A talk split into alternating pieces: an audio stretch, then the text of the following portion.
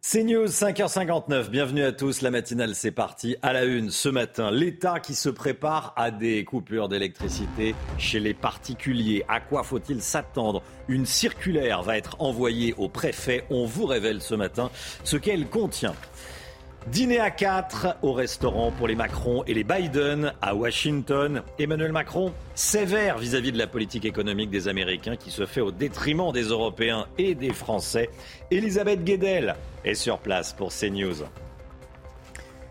Ras-le-bol des grèves à la SNCF. Les clients sont fatigués. Seuls 4 trains sur 10 vont circuler ce week-end avec une menace de grève pour Noël et pour le jour de l'an. Les deux tiers des Français veulent que les familles de délinquants soient expulsées de leur HLM. 71% veulent leur couper les aides sociales. Sondage CSA pour CNews. Gauthier Lebret pour le détail.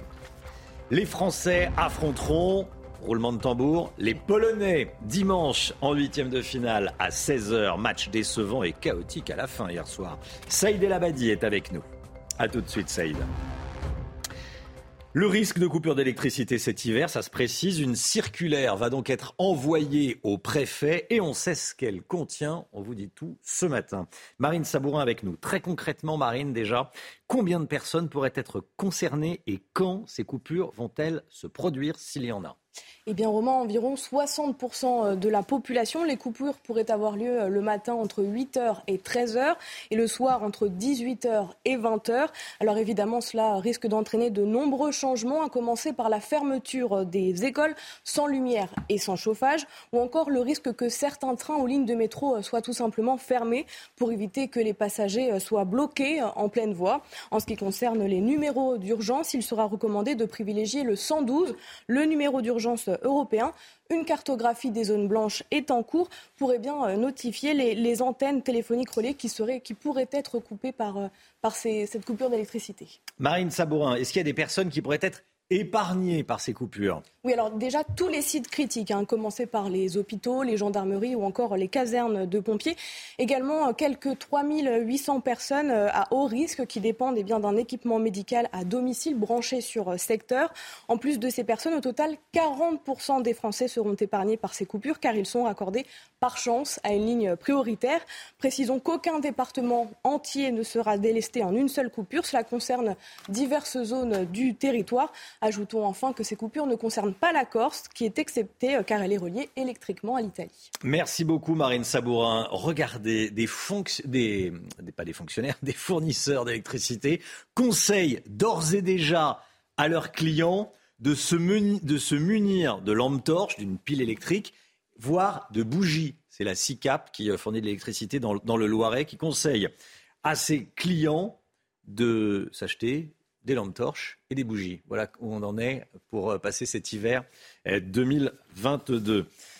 Emmanuel Macron en visite d'État aux États-Unis. Le couple Macron et le couple Biden ont dîné ensemble cette nuit au restaurant Fiola Maria à Washington. Chana. Regardez Emmanuel Macron et Joe Biden quitter le restaurant euh, cette nuit. Le président américain qui a également tweeté une photo de ce dîner amical. Un peu plus tôt, Emmanuel Macron a dénoncé les mesures, je cite, super agressives prises par Joe Biden pour doper l'industrie américaine aux dépens de l'économie européenne. Écoutez.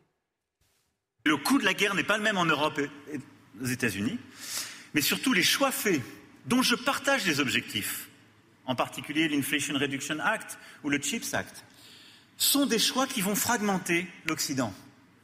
Parce qu'ils créent de telles différences entre les États-Unis d'Amérique et l'Europe que pour toutes celles et ceux qui travaillent dans nombre d'entreprises, ils vont juste se dire on ne fait plus d'investissement de l'autre côté de l'océan. Et ces choix ne peuvent fonctionner que s'il y a une coordination entre nous, si on se décide ensemble, si on se resynchronise. Elisabeth Guedel en direct avec nous depuis Washington pour suivre euh, cette visite d'État d'Emmanuel Macron à Washington. Bonjour Elisabeth. Euh, le président français va s'entretenir avec Joe Biden dans le bureau ovale aujourd'hui. Quelle est l'ambiance quelques heures avant cette rencontre bilatérale?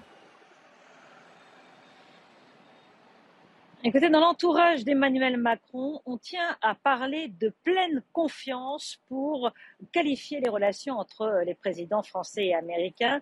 Euh, pour preuve, donc, euh, ces sourires affichés, ces tapes affectueuse dans le dos à la sortie du restaurant qu'ont eu, qu'ont partagé en tout cas, le repas qu'ont partagé, pardon, le couple présidentiel en privé dans ce restaurant italien, préféré de Joe Biden. Donc la visite d'État semble se passer de façon détendue devant les caméras. Mais c'est vrai que derrière euh, la caméra, plutôt une porte close, ou devant la communauté française qu'on vient d'entendre Emmanuel Macron s'exprimer euh, devant les, Français euh, des États-Unis, eh bien, le président français n'a pas caché son irritation, en tout cas ce qu'il pensait des mesures de subvention prévues par Joe Biden pour doper donc l'industrie américaine et qui pénalisent les, les entreprises françaises.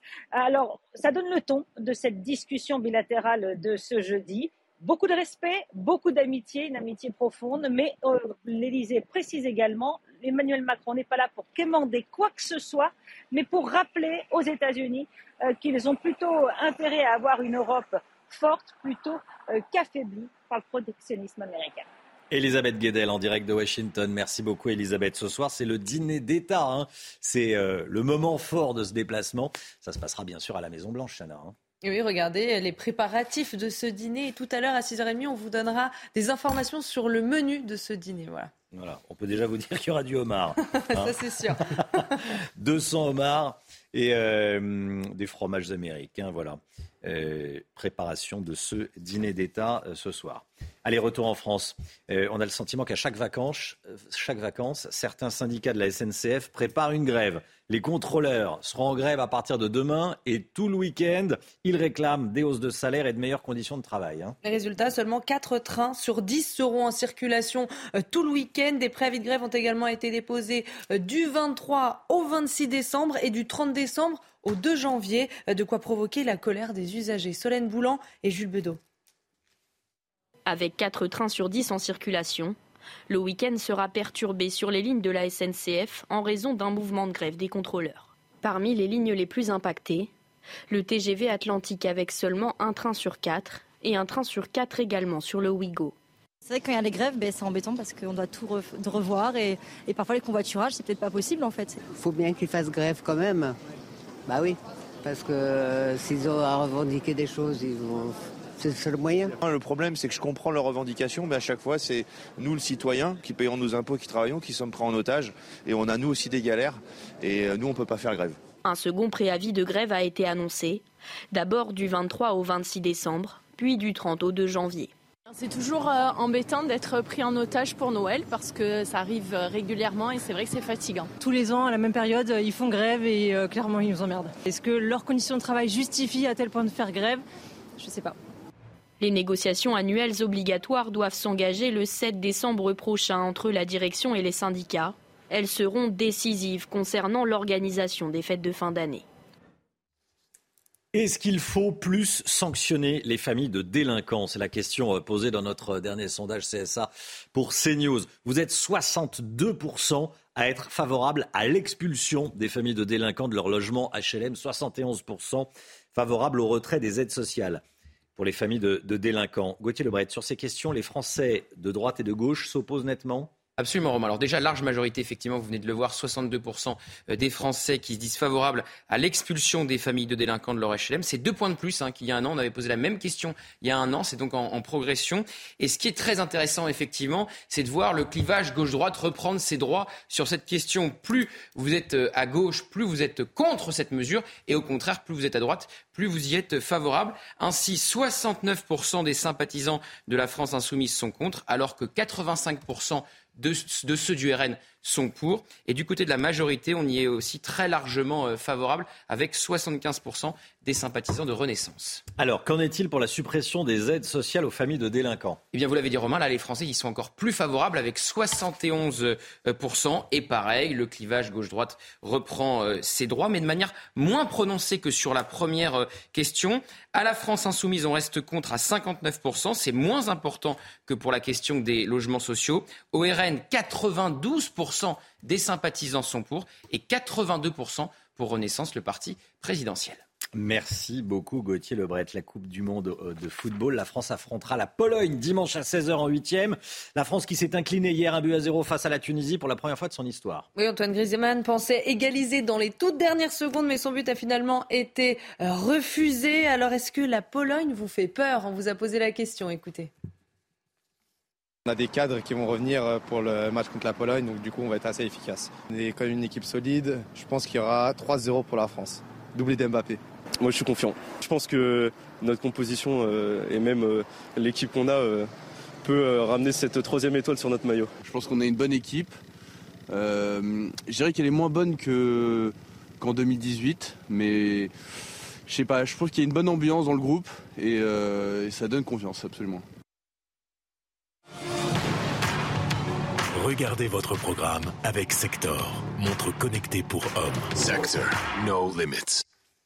Saïd El Abadi avec nous. Saïd, ça y est, donc on connaît l'affiche des huitièmes de finale. L'équipe de France, on l'a appris à 22h hier soir, c'est la Pologne. Eh oui, Romain, vous l'avez dit, ce sera donc France-Pologne. Les Polonais se sont inclinés euh, contre l'Argentine 2-0, mais ils conservent quand même la deuxième place du groupe C pour un petit but devant, devant le Mexique. Et euh, du coup, les Bleus évitent ainsi l'Argentine de Lionel Messi et une revanche de 2018.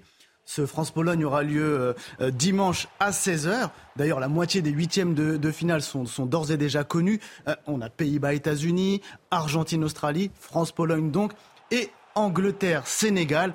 Sachez que si la France bat la Pologne ce dimanche, elle affrontera le vainqueur d'Angleterre-Sénégal. Alors en attendant, les Bleus n'ont pas forcément rassuré avant ce grand rendez-vous en, en s'inclinant contre la Tunisie, même s'il y a débat sur la fin de match. Alors oui et non. Euh, ce sont surtout les remplaçants. Vous savez, les fameux coiffeurs, euh, ce terme euh, désormais adoré par Gauthier et Chana,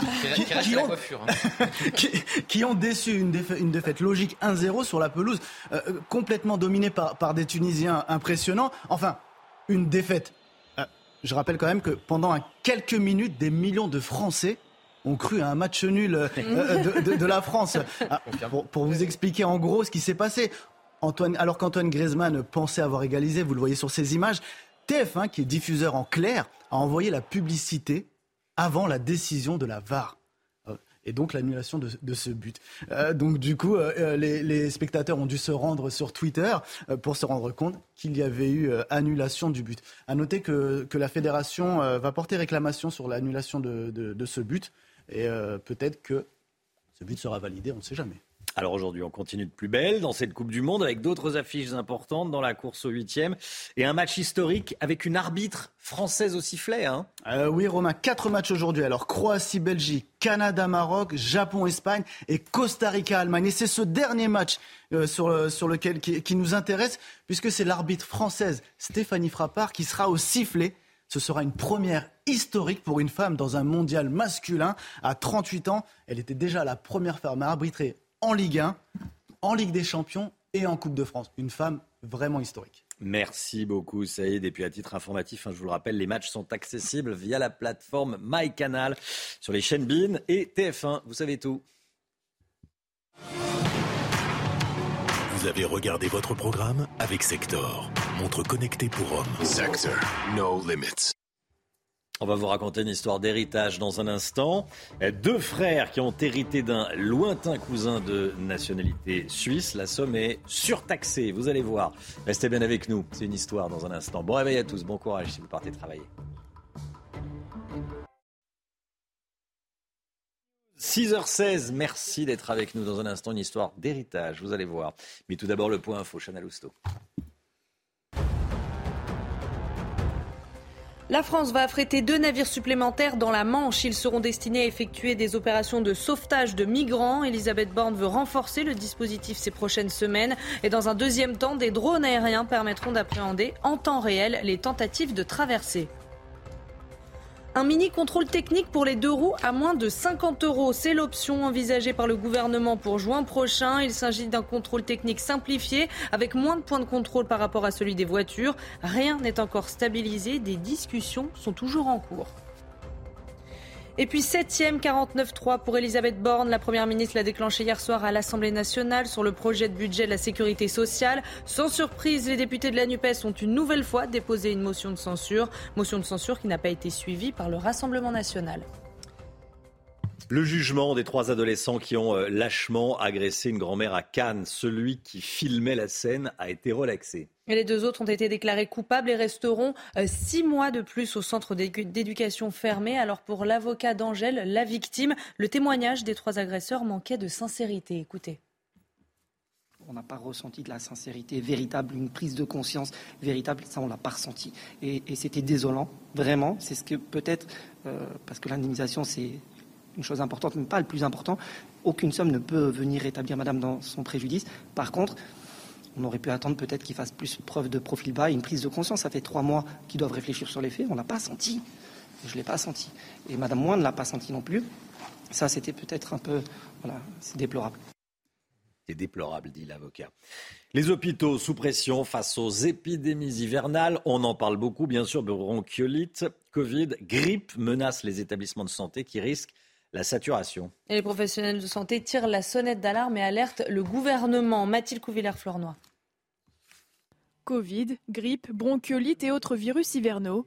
Les médecins et hôpitaux français sont-ils suffisamment armés pour faire face à ces multiples épidémies? Je ne pense pas qu'on soit à un niveau de triage entre vie et mort, mais par contre, nous sommes très clairement dans des situations euh, de soins euh, que nous ne pourrions accepter en situation normale de fonctionnement. Une situation particulièrement inquiétante, notamment au sein des urgences pédiatriques. Dans une tribune chez nos confrères du Monde, 10 000 soignants dénoncent le silence assourdissant d'Emmanuel Macron. Je crois que la santé n'est vraiment pas parmi les priorités et chaque fois que le président de la République s'en est occupé, c'est de façon un peu brutale pour euh, euh, prendre des mesures euh, sans grande concertation.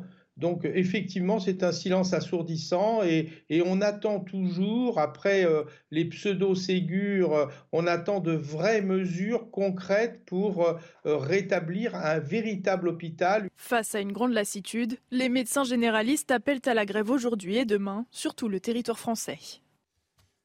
Une histoire qu'on vous raconte ce matin, l'histoire d'un héritage empoisonné, on peut le dire. Deux frères ont hérité d'un lointain cousin de nationalité suisse. Ils ont hérité euh, plus de 200 000 euros.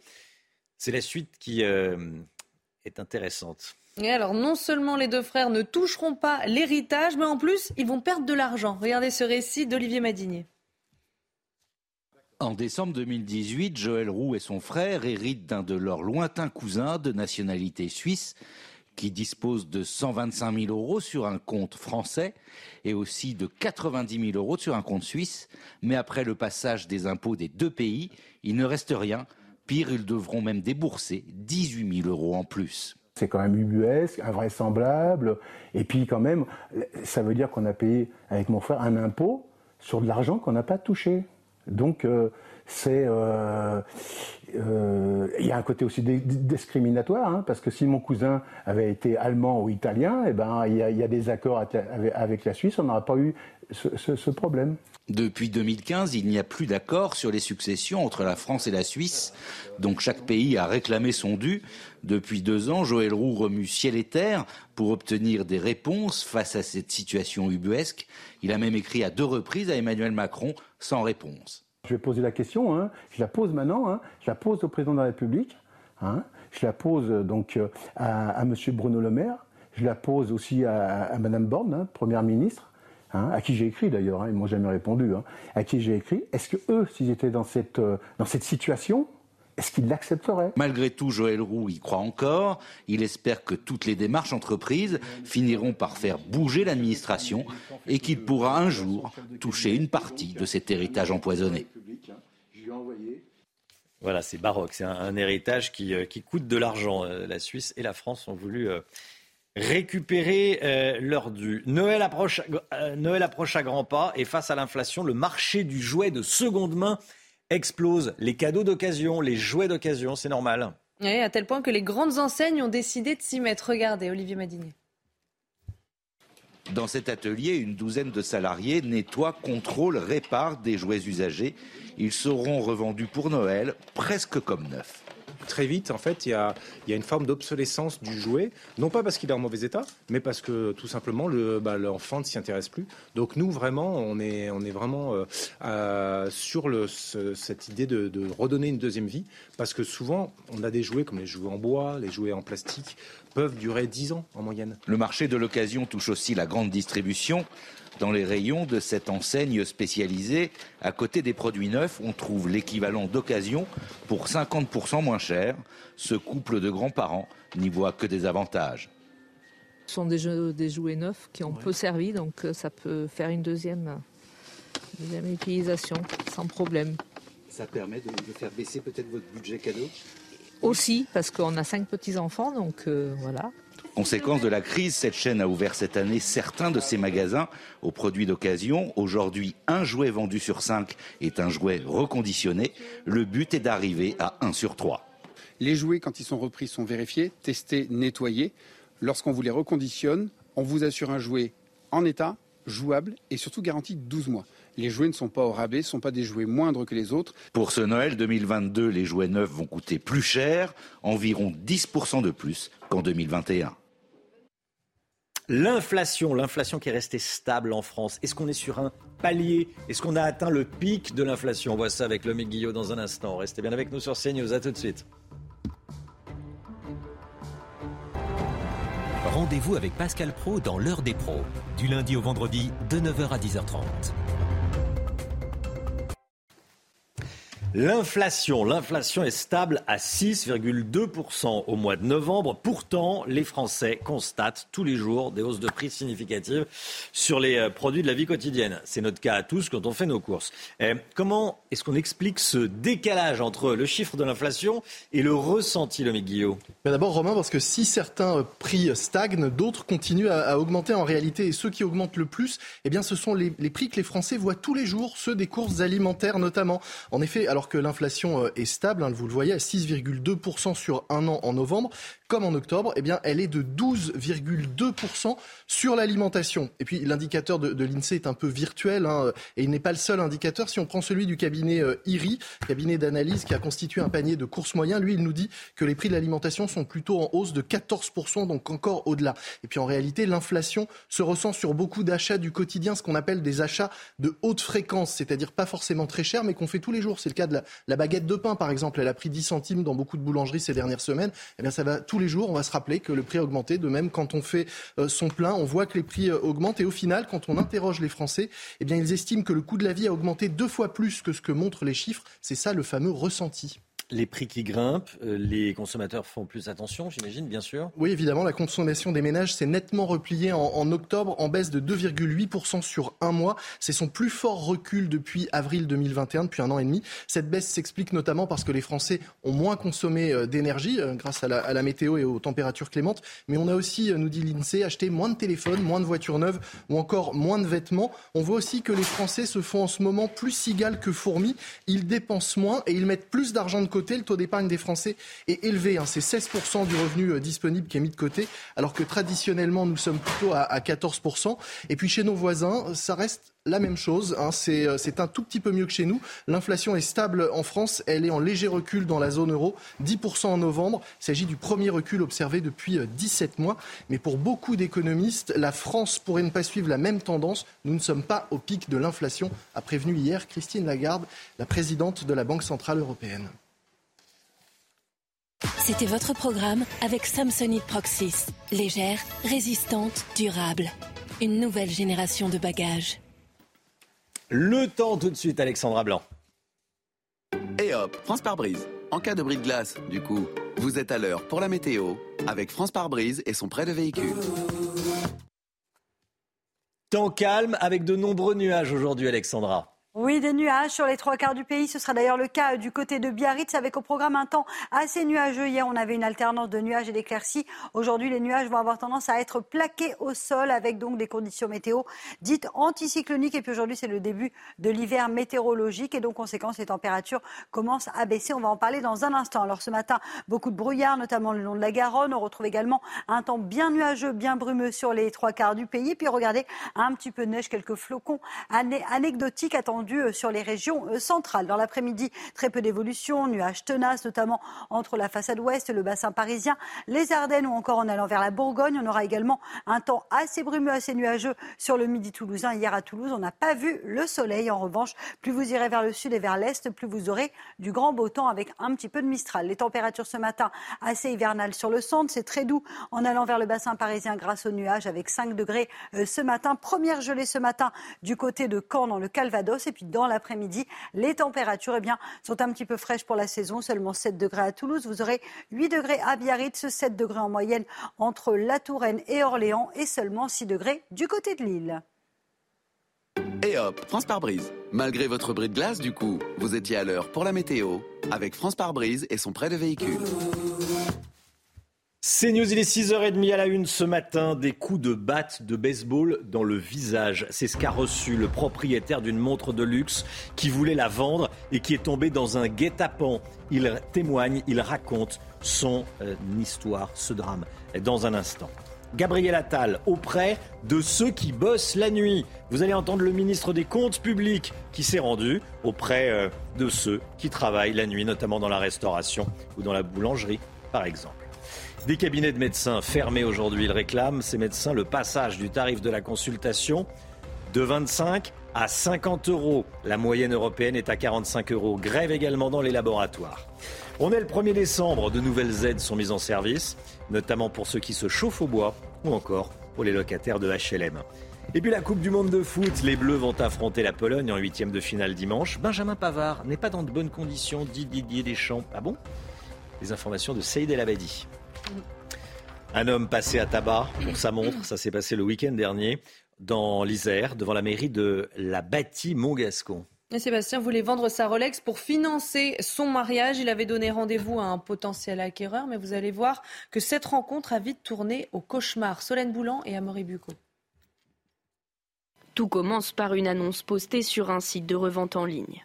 Pour financer son mariage, Sébastien décide de se séparer d'une montre une Rolex dont le prix s'élève à plus de 10 000 euros. Il reçoit alors un message d'un individu intéressé. Les deux hommes conviennent d'un rendez-vous et se rencontrent sur le parking d'une mairie. La personne regarde la montre, tout ça, et du coup, qui me dit qu'en gros, euh, elle lui convient, donc il a bien vérifié que c'était une originale. Puis l'individu s'empare de la boîte et s'enfuit à pied, avec un complice posté un peu plus loin. Sébastien se lance alors à leur poursuite et réussit à les rattraper on s'attrape par la capuche, euh, il met un coup de poing, entre-temps euh, on tombe, j'ai juste le temps de relever en fait mon de relever ma tête et là euh, son complice me met un coup de batte de baseball en pleine tête, plusieurs coups parce que j'ai pas eu qu'un coup de batte de baseball. Il disait achève-le, achève-le. À la suite de son agression, Sébastien a porté plainte. Il souffre d'un traumatisme crânien et d'une double fracture du nez, pour laquelle il sera opéré demain. J'ai un sentiment euh, d'insécurité. C'est devenu, euh, c'est plus vivable. Une enquête a été ouverte pour retrouver les agresseurs. La montre, elle, est toujours dans la nature. Des coups de batte de baseball dans le, dans le visage pour une montre. Gabriel Attal auprès de ceux qui, je cite, bossent la nuit, ce sont les mots du, euh, du, ministre des Comptes publics, ministre du Budget. Il est en déplacement dans le et depuis minuit et demi. Et il le fait savoir. Des caméras le suivent, notamment une caméra de CNews. Au programme, rencontre avec des ouvriers, des soignants, un boulanger, évidemment. Euh, Gauthier Lebret, après son interview dans Le Parisien ce week-end, Gabriel Attal veut montrer qu'il est auprès des Français qui travaillent. Oui, il y a une part de sincérité, effectivement. Il y a aussi une part de communication. Gabriel Attal, aux côtés des Français qui bossent, c'est la suite logique après son interview, effectivement, ce week-end dans le Parisien, où il expliquait qu'il voulait leur donner la priorité. On disait que le ministre des euh, Comptes publics s'inspirait de Nicolas Sarkozy avec les Français qui se lèvent tôt. Bon, bah là, il était avec les Français qui se lèvent très tôt et qui travaillent euh, même la nuit avec un boulanger, des ouvriers, des soignants. Certains ont pu euh, bénéficier de la prime Macron, l'occasion pour le ministre de mettre en avant la politique du gouvernement. Et puis, vous voyez bien le message politique que Gabriel Attal tente d'envoyer. Il est aux côtés des travailleurs et fait un virage à droite, puisqu'il disait dans le Parisien qu'il fallait s'occuper de la France, je le cite, laborieuse, qui se lève tous les matins en ayant le sentiment de travailler pour d'autres. Et je vous rappelle que le travail est une valeur de droite, selon Sandrine Rousseau. D'ailleurs, certains à gauche préfèrent défendre le droit à la paresse. C'est pas moi qui le dis, c'est euh, Gabriel Attal, le ministre des Comptes publics. Sauf que ce discours ne fait pas l'unanimité au gouvernement, à commencer par Clément Beaune, le ministre des Transports, qui dit qu'il faut rassembler les Français. Sous-entendons donc que Gabriel Attal ne le fait pas. Merci Gauthier. Emmanuel Macron en visite d'État aux États-Unis.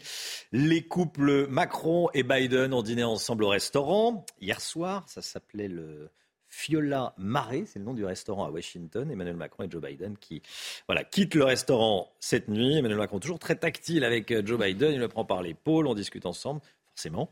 Euh, ils ont dîné, voilà. Et il y a eu ce tweet euh, des deux couples qui dînaient.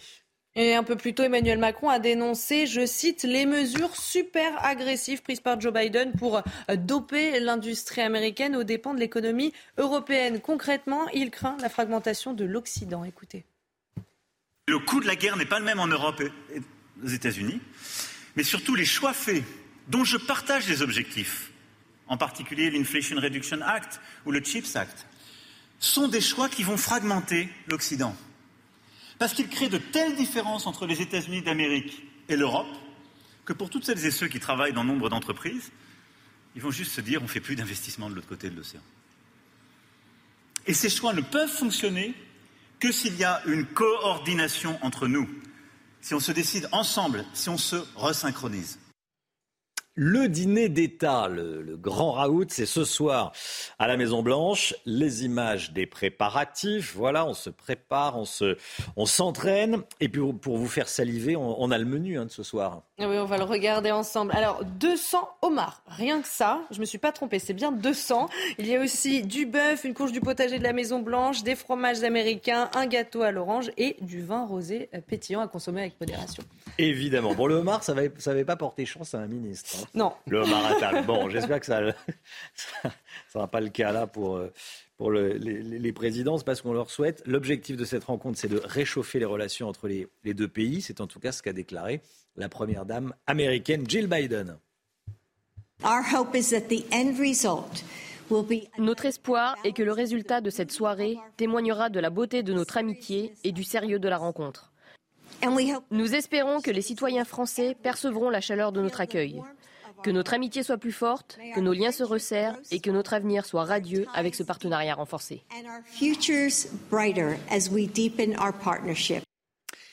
Les médecins libéraux en grève à partir d'aujourd'hui et jusqu'à demain soir. Vous allez peut-être euh, trouver le cabinet de votre médecin fermé. Aujourd'hui, les médecins libéraux qui réclament le passage du tarif de la consultation de 25 à 50 euros la consultation. 45 euros en moyenne euh, en Europe. Les biologistes se joignent au, mouvement Chana. Hein. Et ils protestent contre un nouvel impôt sur leurs bénéfices mis en place par le gouvernement à hauteur de 250 millions d'euros par an. Un, rassemblement est prévu aujourd'hui près du ministère de la Santé à 14h. En attendant, on est allé dans un laboratoire des Hauts-de-Seine. Thibault Marcheteau. Comme 95% des laboratoires d'analyse en France, le personnel de cet établissement a décidé de se mettre en grève. S'ils se disaient prêts à verser un impôt exceptionnel sur leurs bénéfices, acquis notamment pendant l'épidémie de Covid, ils jugent les demandes du gouvernement disproportionnées et crient à l'injustice. On a tout donné pendant cette crise. Euh, on a fait des efforts euh, considérables. On était épuisés. On a rempli, je pense, cette mission de santé publique en en prenant en charge euh, euh, tous ces tests et toute cette politique qui n'a pas été décidée par nous-mêmes, hein, qui a été décidée par le gouvernement. Euh, et aujourd'hui, voilà, nous taper dessus de cette manière, c'est très injuste. Cet impôt devrait être prélevé directement sur les prix qui sont fixés par l'État. Cela pourrait mettre en danger une centaine de laboratoires, selon ce porte-parole d'une alliance de syndicats. Si euh, la direction générale ne change pas de, cap, il y aura des fermetures de laboratoires, au moins 400 laboratoires en France, ce qui est énorme. Il y aura également des tensions euh, sur, sur, sur l'emploi, sur, sur l'activité.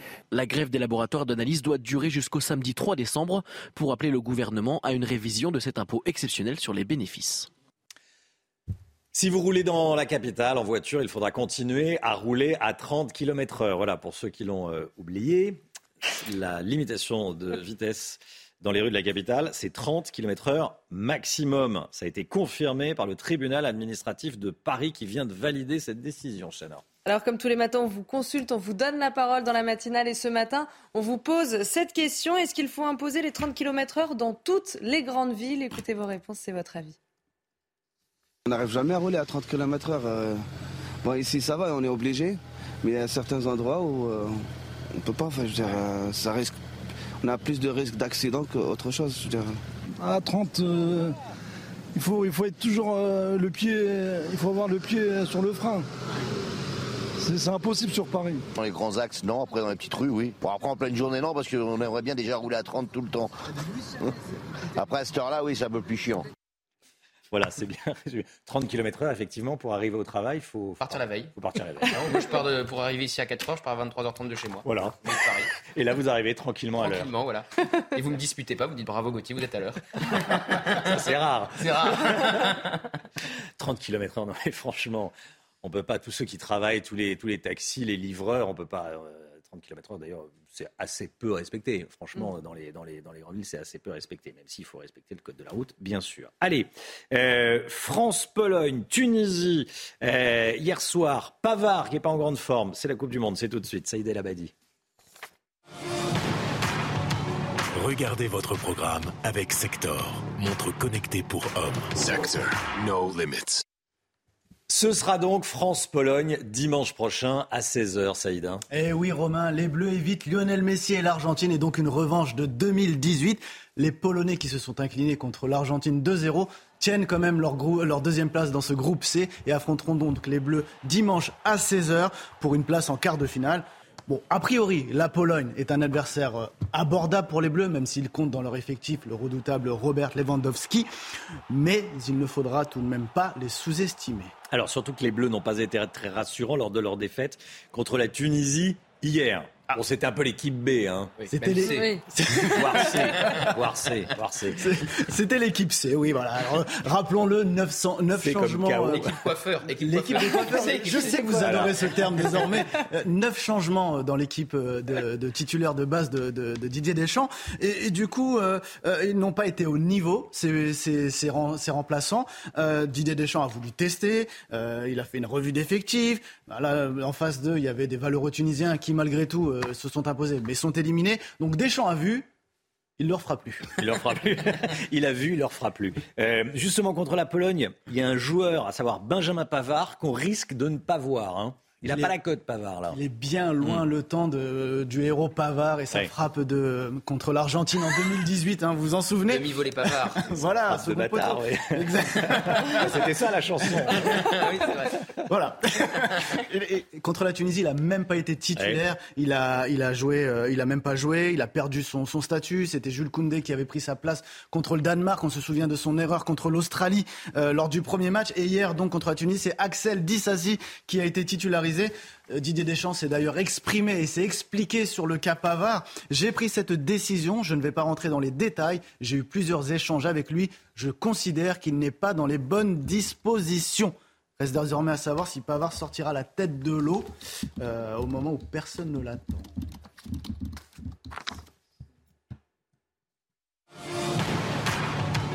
Vous avez regardé votre programme avec Sector, montre connectée pour hommes. Sector, no limits.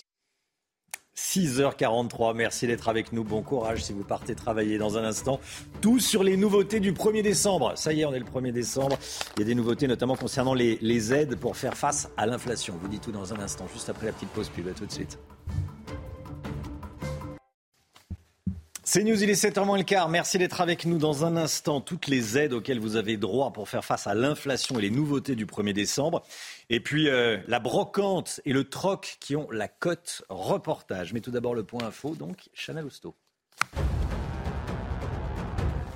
Top départ des inscriptions pour le tirage au sort des JO 2024. Vous avez deux mois à partir d'aujourd'hui pour vous inscrire pour les packs sur mesure. Il faudra attendre le mois de mars pour vous inscrire aux ventes de billets à l'unité. Attention, si vous êtes tiré au sort, vous n'aurez que 48 heures pour acheter les places sur le site de Paris 2024. Le Vatican ciblé par une attaque informatique présumée. Son site internet officiel était inaccessible hier soir après des tentatives d'accès anormales. Et l'ambassadeur ukrainien du Vatican accuse Moscou. La veille, la Russie n'avait pas apprécié que le pape François dénonce la cruauté des Russes en Ukraine. Le Mauna Loa, plus grand volcan actif du monde, est toujours en éruption à Hawaï. Regardez ces images. Il ne représente toujours pas de danger euh, pour les habitants pour le moment, mais les services météorologiques américains alertent. Les cendres volcaniques pourraient s'accumuler et donc causer des gènes respiratoires. On est le 1er décembre et comme à chaque début de mois, il y a des nouveautés. Face à l'inflation, trois nouvelles aides vont être mises en place par le gouvernement. On les regarde ensemble. À partir du 22 décembre, les foyers qui se chauffent au bois pourront faire une demande de chèque énergie. Une aide qui pourra euh, aller de 50 à 200 euros, Chana. Hein. les ménages les plus modestes recevront un chèque énergie exceptionnel de 100 à 200 euros. Il n'y aura rien à faire. Si vous êtes éligible, vous le recevrez euh, automatiquement. Et puis enfin, à compter euh, du 12 décembre, les locataires en HLM pourront demander une nouvelle aide pouvant aller jusqu'à 600 euh, euros. Les prix augmentent et la brocante a de plus en plus la cote. Vous aimez peut-être euh, aller vous, vous promener dans les, dans les brocantes. C'est une nouvelle tendance, euh, une tendance forcément liée à, l'inflation. Hein. Et on est allé à la plus grande foire de France, à Bordeaux. Antoine Estève et Jérôme Rampenou. Dans les allées de la brocante bordelaise, les chineurs se transforment parfois en vendeurs un meuble, une horloge, un tableau ancien et parfois une simple fourchette en argent, des objets qui peuvent rapporter gros. Là, on a une fourchette qui doit faire 60 à 80 grammes. C'est quelque chose qui, au poids, vaut une quarantaine d'euros, voilà, grand maximum. Nous demandons l'expertise de ce plat du 19e, signé d'un grand atelier de Moselle. Déjà, ce qui va compter, c'est la marque, ce qui est marqué dessous le plat, souvent les trois quarts du temps. Il est joli, il n'a pas des grenures, rien du tout, il est propre. On va à peu près estimer une quarantaine d'euros. C'est la crise actuelle qui pousse de plus en plus de ménages à faire le tri à la maison pour tenter de gagner un peu d'argent. Vendre à des gens qui s'intéressent, pourquoi pas, oui. Un bureau de ma grand-mère qui, dont je ne me sers pas, ou de la vaisselle. Au lieu que ça reste à la maison, si on peut donner une seconde vie aux objets, pourquoi pas? Pour les brocanteurs, ce marché parallèle est une bonne source de revenus. Ils sont experts en estimation des objets anciens. Le bonheur de notre métier, c'est la chasse au trésor. Hein. Donc, euh, si on va le chasser, c'est bien. Si on nous l'amène, c'est encore mieux. Voilà. Mais euh, oui, après, ça peut être parfois des surprises, des choses un peu atypiques. Après, il y a beaucoup de choses classiques. Mais bon, le classique fonctionne bien. La brocante et les vides-greniers peuvent être de bons remèdes anti-crise. Ici, tous les professionnels affirment payer sur le champ, en liquide ou par chèque, pour des transactions réalisées directement avec les particuliers. C'est News, 6h49. Restez bien avec nous dans un instant. La politique, on va parler de la retraite. Le départ, l'âge légal de, départ euh, à la retraite euh, à 65 ans revient euh, dans le match sur le devant de la scène. On parlait de 64 ans. Finalement, le gouvernement parle plus de 65 ans. Pourquoi? Les informations de Gauthier Lebret dans un instant. À tout de suite. Rendez-vous avec Jean-Marc Morandini dans Morandini Live du lundi au vendredi de 10h30 à midi. 6h53, la politique, le gouvernement accélère sur la question des retraites. Elisabeth Borne a échangé mardi avec les parlementaires de la majorité sur la réforme à venir. Et Olivier Dussopt, le ministre du Travail, reçoit aujourd'hui les partenaires sociaux pour un cycle de concertation avec Gauthier Lebret au cœur des échanges un sujet explosif s'il en est. Hein. Oui, celui de l'âge de départ légal, Romain. Un temps, Emmanuel Macron avait laissé planer le doute. 64 ou 65 ans? Sujet ô combien sensible. Ce sera finalement 65 ans. C'est bien la feuille de route, reconnaît euh, Olivier Véran. C'était lors du point presse après le Conseil euh, des ministres. Mais le porte-parole du gouvernement jure que pour l'exécutif, eh bien, il reste ouvert à la concertation, aux discussions qui pourront avoir un impact sur le texte. Bon, il ne peut pas dire autre chose à la veille eh bien, d'une nouvelle série de réunions avec les partenaires sociaux. Mais pour les syndicats, ça risque d'être la même chose que pour l'assurance chômage leur marge de manœuvre pour peser sur ce texte risque d'être très limitée. Le mmh. gouvernement veut 65 ans. Les possibilités qu'il revoie sa copie à la baisse sont euh, très faibles, pour ne pas dire nulles. Avec cette idée du côté de l'exécutif, c'est un poids lourd du gouvernement qui confie ça à RTL, quitte à mettre tout le monde dans la rue, autant y aller à fond. Alors ça sera un des sujets de Noël autour de la table, parce qu'Elisabeth Borne va présenter la réforme juste avant Noël. Hein. Oui, histoire qu'on puisse tous en débattre lors de nos repas familiaux, juste avant la dinde, pour ou contre le départ à 65 ans de la réforme des retraites. Vous me direz ce que pense votre grand-mère, cher Romain. La Première ministre doit présenter sa réforme autour du 15 décembre, et puis le texte sera présenté en Conseil des ministres dès la rentrée en janvier prochain avant de partir, on le voit derrière nous, au Parlement. Alors justement, Gauthier, le gouvernement va devoir trouver une majorité au Parlement. Eh bien, comme pour l'assurance chômage, le gouvernement ne pourra pas faire sans les voix des républicains, puisque vous le savez, ils n'ont pas de majorité absolue. Mais est-ce que les républicains viendront cette fois-ci, une nouvelle fois, à la rescousse du gouvernement? Rien n'est moins sûr. Ils ne vous le diront pas maintenant en pleine campagne pour élire leur nouveau euh, président, sans quoi le gouvernement aura recours à un 49-3 pour eh bien faire valider sa réforme. Elisabeth Borne a utilisé son septième 49-3 hein, depuis le début de la session. C'était hier, mais je vous rappelle, hormis les textes budgétaires, le gouvernement n'a le droit qu'à un, un 49-3. Il, hésite aussi à l'utiliser sur la réforme sur l'immigration. Donc ça sera très compliqué euh, pour le gouvernement. Il va se passer encore beaucoup de choses à l'Assemblée en 2023. Merci beaucoup Gauthier Lebret. 8h15, soyez là. Je recevrai Alexis Corbière, député de la France Insoumise de Seine-Saint-Denis. Il sera question de, des retraites, il sera question de plein, de plein de sujets, évidemment. Alexis Corbière, invité de la matinale, 8h15. Regardez votre programme avec Samsonite Proxys. Légère, résistante, durable. Une nouvelle génération de bagages. L'instant musique comme tous les matins. Et ce matin, on écoute Juliette Armanet pour euh, porter la réédition de son album Brûler le feu de l'artiste embrase la piste de danse avec un, son nouveau single Flamme. Thank you.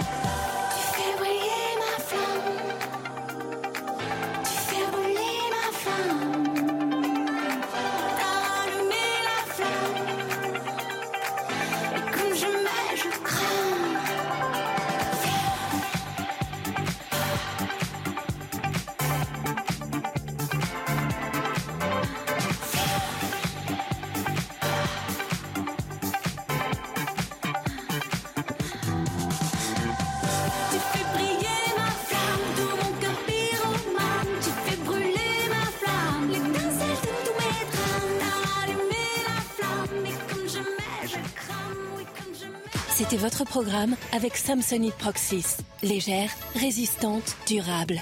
Une nouvelle génération de bagages. Le temps tout de suite, Alexandra Blanc. Et hop, France par brise. En cas de bris de glace, du coup, vous êtes à l'heure pour la météo avec France par brise et son prêt de véhicule. Et Alexandra, vous nous emmenez en Corrèze ce matin. Oui, on prend la direction de la Corrèze où les conditions météo s'annoncent relativement agréables. C'est vrai qu'on a tendance dans certaines régions à avoir un temps assez nuageux. Et bien hier, en Corrèze, on avait euh, localement quelques éclaircies. Ça s'est un petit peu couvert en fin euh, de journée. Alors, les températures sont hivernales ce matin. C'est le début de l'hiver météorologique et les températures sont beaucoup plus fraîches avec euh, localement le retour des gelées. On a eu une gelée également du côté de Caen dans le Calvados, près de moins 6 degrés à Formiguère dans les Pyrénées-Orientales, moins 2,8 degrés à Aurillac ou encore moins 2,1 degrés dans l'Aveyron. Couvrez-vous euh, ce matin et en prime, si vous prenez la route, soyez bien prudents puisque le temps reste bien nuageux, bien brumeux aujourd'hui euh, sur les trois quarts euh, du pays avec l'anticyclone qui a tendance un petit peu à plaquer les nuages au sol sur les régions du nord. On retrouve également beaucoup de nuages le long de la Garonne et un temps beaucoup plus lumineux autour du golfe du Lion ou encore en allant vers la côte d'Azur. Dans l'après-midi, très peu d'évolution, toujours ces nuages plaqués au sol. Vous le voyez, entre les Charentes, le bassin parisien, les Ardennes ou encore en redescendant vers la Bourgogne. On retrouvera également quelques petits nuages qui auront tendance à s'accrocher le long de la Garonne. Hier à Toulouse, on n'a pas vu beaucoup de soleil, ce devrait être le cas également aujourd'hui. Et puis toujours du grand beau temps dans le sud, avec néanmoins le maintien du Mistral en basse vallée du Rhône. Les températures un peu plus fraîches ce matin, notamment sur les régions centrales. Ça reste plutôt doux à Paris grâce aux nuages avec 5 degrés. Vous avez 6 degrés en moyenne du côté de La Rochelle ou encore de Nice. Et puis dans l'après-midi, les températures restent un petit peu fraîches. Couvrez-vous avec seulement 6 degrés à Lille. Vous aurez en moyenne 7 à Paris, 7 degrés également à Toulouse, seulement 6 degrés pour Clermont-Ferrand, tout comme du côté de Besançon ou encore de Strasbourg. Ce n'est que le début puisque la journée de demain sera la journée la plus froide de la semaine. Toujours des nuages sur le nord, température hivernale le matin comme l'après-midi. Et puis à partir de samedi, on va de nouveau retrouver un temps assez perturbé. Un petit peu de neige également en pleine, hein, principalement entre les Ardennes et la Normandie, avec des températures qui vont rester un peu fraîches pour la saison. Et hop, France par brise. Malgré votre bris de glace, du coup, vous étiez à l'heure pour la météo avec France par brise et son prêt de véhicule. C'est News, il est bientôt 7 heures. Merci d'être avec nous à la une ce matin. L'État qui se prépare à des coupures d'électricité qui seraient pratiquées chez les particuliers, chez nous en clair. À quoi faut-il s'attendre précisément? Une circulaire va être envoyée au préfet. On vous révèle ce matin ce qu'elle contient avec Marine Sabourin. A tout de suite Marine. Dîner à 4 au restaurant pour les Macron et les Biden à Washington hier soir. Emmanuel Macron sévère vis-à-vis de la politique économique des Américains, qui se fait selon lui au détriment des Américains et des Français. Elisabeth Guedel est sur place pour CNews. Ras-le-bol des grèves à la SNCF, les clients sont fatigués, seuls 4 trains sur 10 vont circuler ce week-end, avec une menace de grève pour Noël et pour le jour de l'an. Les deux tiers des Français veulent que les familles de délinquants soient expulsées de leur HLM. 71% des Français veulent couper les aides sociales aux familles de délinquants. Sondage CSA pour CNews. On sera dans un instant avec Sabrina Agresti-Roubache, qui est députée Renaissance des Bouches-du-Rhône. A tout de suite, Madame la députée. Et puis les Français qui affronteront Roulement de tambour, les Polonais, dimanche en huitième de finale de la Coupe du Monde de foot, bien sûr. Match décevant et chaotique à la fin, hier soir face à la Tunisie. Saïd El Abadi est avec nous. À tout de suite, Saïd. Le risque de coupure d'électricité cet hiver, ça se précise, une circulaire va être envoyée au préfet et on sait ce qu'elle contient. On vous dit tout ce matin. Marine Sabourin avec nous. Marine, très concrètement, Combien de personnes pourraient être concernées et quand ces, coupures vont-elles se produire? Eh bien, vraiment, environ 60% de la population. Les coupures pourraient avoir lieu le matin lors des pics de consommation entre 8h et 13h et le soir entre 18h et 20h. Alors évidemment, cela risque d'entraîner de nombreux changements, à commencer par la fermeture des écoles sans lumière et sans chauffage, ou encore le risque que certains trains et lignes de métro soient annulés pour éviter que les passagers soient bloqués en pleine voie. En ce qui concerne les urgences, il sera recommandé de privilégier le 112, le numéro d'urgence européen. Cartographie des zones blanches où les antennes relais pourraient être coupées est en cours. Alors, est-ce qu'il y a des personnes qui pourraient être épargnées par ces coupures? Oui, alors déjà, il y a tous les sites critiques, hein, comme par exemple mm. les gendarmeries, les casernes de pompiers ou encore euh, les hôpitaux. Il y a aussi 3800 personnes euh, à haut risque qui dépendent d'un équipement médical à domicile branché sur une prise. En plus de ces personnes, au total, 40% des Français seront épargnés par ces coupures car ils sont raccordés par chance à une ligne prioritaire. Précisons aussi qu'aucun département en entier ne sera délesté en une seule coupure. Cela concernera diverses zones du territoire. Ajoutons enfin que ces coupures ne concernent que la France métropolitaine, excepté euh, la Corse, qui est reliée électriquement à l'Italie. Merci beaucoup, Marine. Regardez, des fournisseurs d'électricité conseillent d'ores et déjà à leurs clients de se munir de bougies, voire de lampes torches. Pensez à vous munir d'une pile électrique, une lampe torche, euh, et ou de, bougies. C'est euh, le conseil donné par la SICAP, fournisseur d'électricité dans le Loiret, à ses clients. On nous conseille d'acheter des bougies et des lampes torches pour passer euh, l'hiver. La période est, baroque, hein, c'est étonnant. On est en 2020. Faut pas les mettre dans le sapin. Pardon? Faut pas les mettre dans le sapin, les bougies. Non, faut pas les mettre dans le sapin. Mais on, pourrait s'éclairer à la bougie. Euh, le conseil est précieux, Lomic. Merci beaucoup. C'est vrai que tout seul, je conseil électrique. Alors, on pourrait s'éclairer à la bougie cet hiver. Euh, Emmanuel Macron en visite d'État aux États-Unis. Le couple Macron et le couple Biden ont dîné ensemble cette nuit au restaurant Fiola Mare à Washington. Regardez Emmanuel Macron et Joe Biden quitter le restaurant euh, cette nuit. Le président américain qui a également tweeté une photo de ce dîner amical. L'objectif de cette rencontre, c'est de réchauffer les relations entre les deux pays. Emmanuel Macron reproche à Joe Biden ces mesures super agressives pour doper l'industrie américaine aux dépens de l'économie européenne. Elisabeth Guedel à Washington pour CNews. Écoutez, dans l'entourage d'Emmanuel Macron, on tient à parler de pleine confiance pour qualifier les relations entre les présidents français et américains. Euh, pour preuve, donc, euh, ces sourires affichés, ces tapes affectueuses dans le dos à la sortie euh, du restaurant euh, qu'ont eu, euh, qu'ont partagé en tout cas, le repas qu'ont partagé pardon, le couple présidentiel en privé dans ce restaurant italien, préféré de Joe Biden. Donc la visite d'État semble se passer de façon détendue devant les caméras. Mais c'est vrai que derrière euh, la caméra, plutôt une porte close, ou devant la communauté française qu'on vient d'entendre Emmanuel Macron, il s'exprimait euh, devant les, Français euh, des États-Unis, eh bien, le président français n'a pas caché son irritation, en tout cas ce qu'il pensait des mesures de subvention prévues par Joe Biden pour doper donc l'industrie américaine et qui pénalisent les, les entreprises françaises.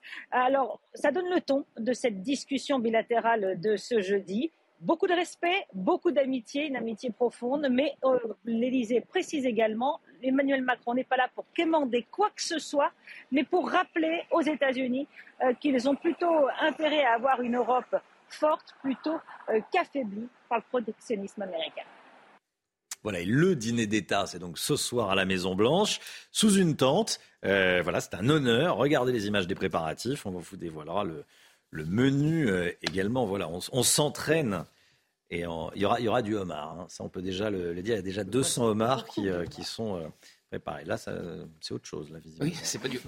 C'est pas du homard. Et du fromage. Et du fromage également. Allez, euh, on a le sentiment qu'à chaque vacances, certains syndicats de la SNCF préparent une grève. Les contrôleurs seront en grève demain et tout le week-end à la SNCF. Ils réclament une hausse de salaire et de meilleures conditions de travail. Résultat, seulement 4 trains sur 10 seront en circulation euh, tout le week-end et des préavis de grève ont également été déposés pour Noël et pour le jour de l'an, de quoi provoquer la colère des usagers. Solène Boulan et Jules Bedeau. Avec 4 trains sur 10 en circulation, le week-end sera perturbé sur les lignes de la SNCF en raison d'un mouvement de grève des contrôleurs. Parmi les lignes les plus impactées, le TGV Atlantique avec seulement un train sur 4 et un train sur 4 également sur le Ouigo. C'est vrai que quand il y a les grèves, ben, c'est embêtant parce qu'on doit tout revoir et, parfois les convoiturages, c'est peut-être pas possible en fait. Il faut bien qu'ils fassent grève quand même. Bah oui, parce que euh, s'ils ont à revendiquer des choses, ils vont c'est le moyen. Le problème, c'est que je comprends leurs revendications, mais à chaque fois, c'est nous, le citoyen, qui payons nos impôts, qui travaillons, qui sommes pris en otage. Et on a, nous aussi, des galères. Et euh, nous, on ne peut pas faire grève. Un second préavis de grève a été annoncé. D'abord du 23 au 26 décembre, puis du 30 au 2 janvier. C'est toujours euh, embêtant d'être pris en otage pour Noël parce que ça arrive régulièrement et c'est vrai que c'est fatigant. Tous les ans, à la même période, ils font grève et euh, clairement, ils nous emmerdent. Est-ce que leurs conditions de travail justifient à tel point de faire grève? Je ne sais pas. Les négociations annuelles obligatoires doivent s'engager le 7 décembre prochain entre la direction et les syndicats. Elles seront décisives concernant l'organisation des fêtes de fin d'année. Voilà, des usagers en colère, voire très en colère comme cette dame. Allez, le, le foot, la Coupe du Monde de foot, ce sera France-Pologne dimanche à 16h. On en parle tout de suite. Regardez votre programme avec Sector, montre connectée pour hommes. Sector, no limits. France-Pologne, dimanche, 16h. Huitième de finale de la Coupe du Monde pour les Français, Saïd Eh oui, Romain, c'est parti pour les Bleus. Ils connaissent enfin leur adversaire. Ce sera donc la Pologne. Les Polonais qui ont été battus par les Argentins hier soir, 2 buts à 0 mais qui conservent tout de même leur euh, deuxième place du groupe C devant le Mexique à la différence de but pour un petit but. Donc les Bleus s'évitent ainsi l'Argentine de Lionel Messi et une revanche de 2018. Donc préparez votre dimanche après-midi, ce sera à 16h contre la Pologne. Avant ça, on aura d'autres huitièmes de finale qui commencent déjà euh, samedi. Pays-Bas, États-Unis, Argentine, Australie. Et euh, dimanche, euh, dimanche soir, après France-Pologne, nous aurons Angleterre-Sénégal. Sachez que si la France bat la Pologne, elle affrontera le vainqueur d'Angleterre-Sénégal en quart de finale. Alors, en attendant, les Bleus n'ont pas forcément rassuré avant ce grand rendez-vous en s'inclinant contre la Tunisie. Exactement, Robin. Alors, les Bleus, plutôt les remplaçants, que dis-je les coiffeurs, n'est-ce pas, Gauthier et Chana? Je sais que vous adorez ce terme. Euh, c'est les, ces remplaçants qui ont déçu, parce que Didier Deschamps avait effectué neuf changements. Ils se sont inclinés 1-0 contre une vaillante équipe de la Tunisie. Euh, voilà, la prestation a été très compliquée de, pour ces Bleus. C'est une défaite euh, qui, fait un peu mal, mais qui aurait pu être évité avec ce but de, refusé d'Antoine Griezmann, que certains n'ont pas vu d'ailleurs euh, sur TF1, puisque l'annulation, la, TF1 qui diffuse le match en clair avait euh, lancé la publicité au moment du, VAR. Euh, conséquence, ce but n'est pas encore annulé, mais la fédération a décidé de faire appel. Alors aujourd'hui, on continue de plus belle dans cette Coupe du Monde avec d'autres affiches importantes. Dans la course au huitième de finale et un match historique avec une arbitre française au sifflet. Hein. Exactement, Robin. Quatre affiches aujourd'hui. Alors Croatie, Belgique, vous le voyez, Canada, Maroc, Japon, Espagne et Costa Rica Allemagne. C'est ce dernier, justement, ce dernier, ce dernier match qui nous intéresse, puisque l'arbitre française Stéphanie Frappard sera au sifflet de ce match. C'est une première historique pour une femme dans un mondial masculin. Elle était euh, déjà la première femme arbitre en Ligue 1, en Ligue des Champions et en Coupe de France. À 38 ans, c'est une femme historique. Vous avez regardé votre programme avec Sector, montre connectée pour hommes. Sector, no limits. C'est News, il est 7h10. Restez bien avec nous dans un instant. On va revenir sur ce sondage choc réalisé par euh, l'Institut CSA pour CNews. Une très grande majorité de Français souhaitent l'expulsion des familles de délinquants de leur HLM, petit 1, et la suppression des aides sociales aux familles de délinquants. On va en parler dans un instant avec une députée Renaissance des Bouches-du-Rhône, Sabrina Agresti-Roubache. Merci Madame la députée d'être euh, en direct avec nous ce matin. À tout de suite. C'est nous, il est 7h13. Merci d'être avec nous. On est en direct avec Sabrina Agresti-Roubache, députée Renaissance des Bouches-du-Rhône. Merci Madame la députée. On va parler avec vous de ce sondage CSA. Euh, qui interpelle, c'est le moins qu'on puisse dire. 62% des Français veulent que les familles de délinquants soient expulsées de leur logement HLM. On en parle souvent. Il y, a, des pour, il y a des contre, il y en a qui coupent la poire en deux. Qui, euh, mais là, c'est extrêmement clair les deux tiers des Français y sont favorables. Et vous, je vous pose la question, qu'est-ce que vous auriez répondu si on vous avait posé la question? Écoutez, bonjour, bonjour, merci euh, pour ce matin. Moi, j'aurais répondu alors la même chose, plutôt euh, pour. Euh, plutôt pour, parce qu'en réalité, on revient à l'autorité parentale. En fait, qu'est-ce que dit ce sondage? C'est que les Français ne supportent plus le n'importe quoi et ne supportent plus, en fait, ces parents qui ne s'occupent pas de leurs enfants et qui, à un moment donné, ne, doivent être responsables. Vous savez, j'ai toujours pensé que l'adulte, et c'est la réalité, l'adulte est responsable de ce qu'il fabrique. On, fait des enfants, on s'en occupe et on en est responsable.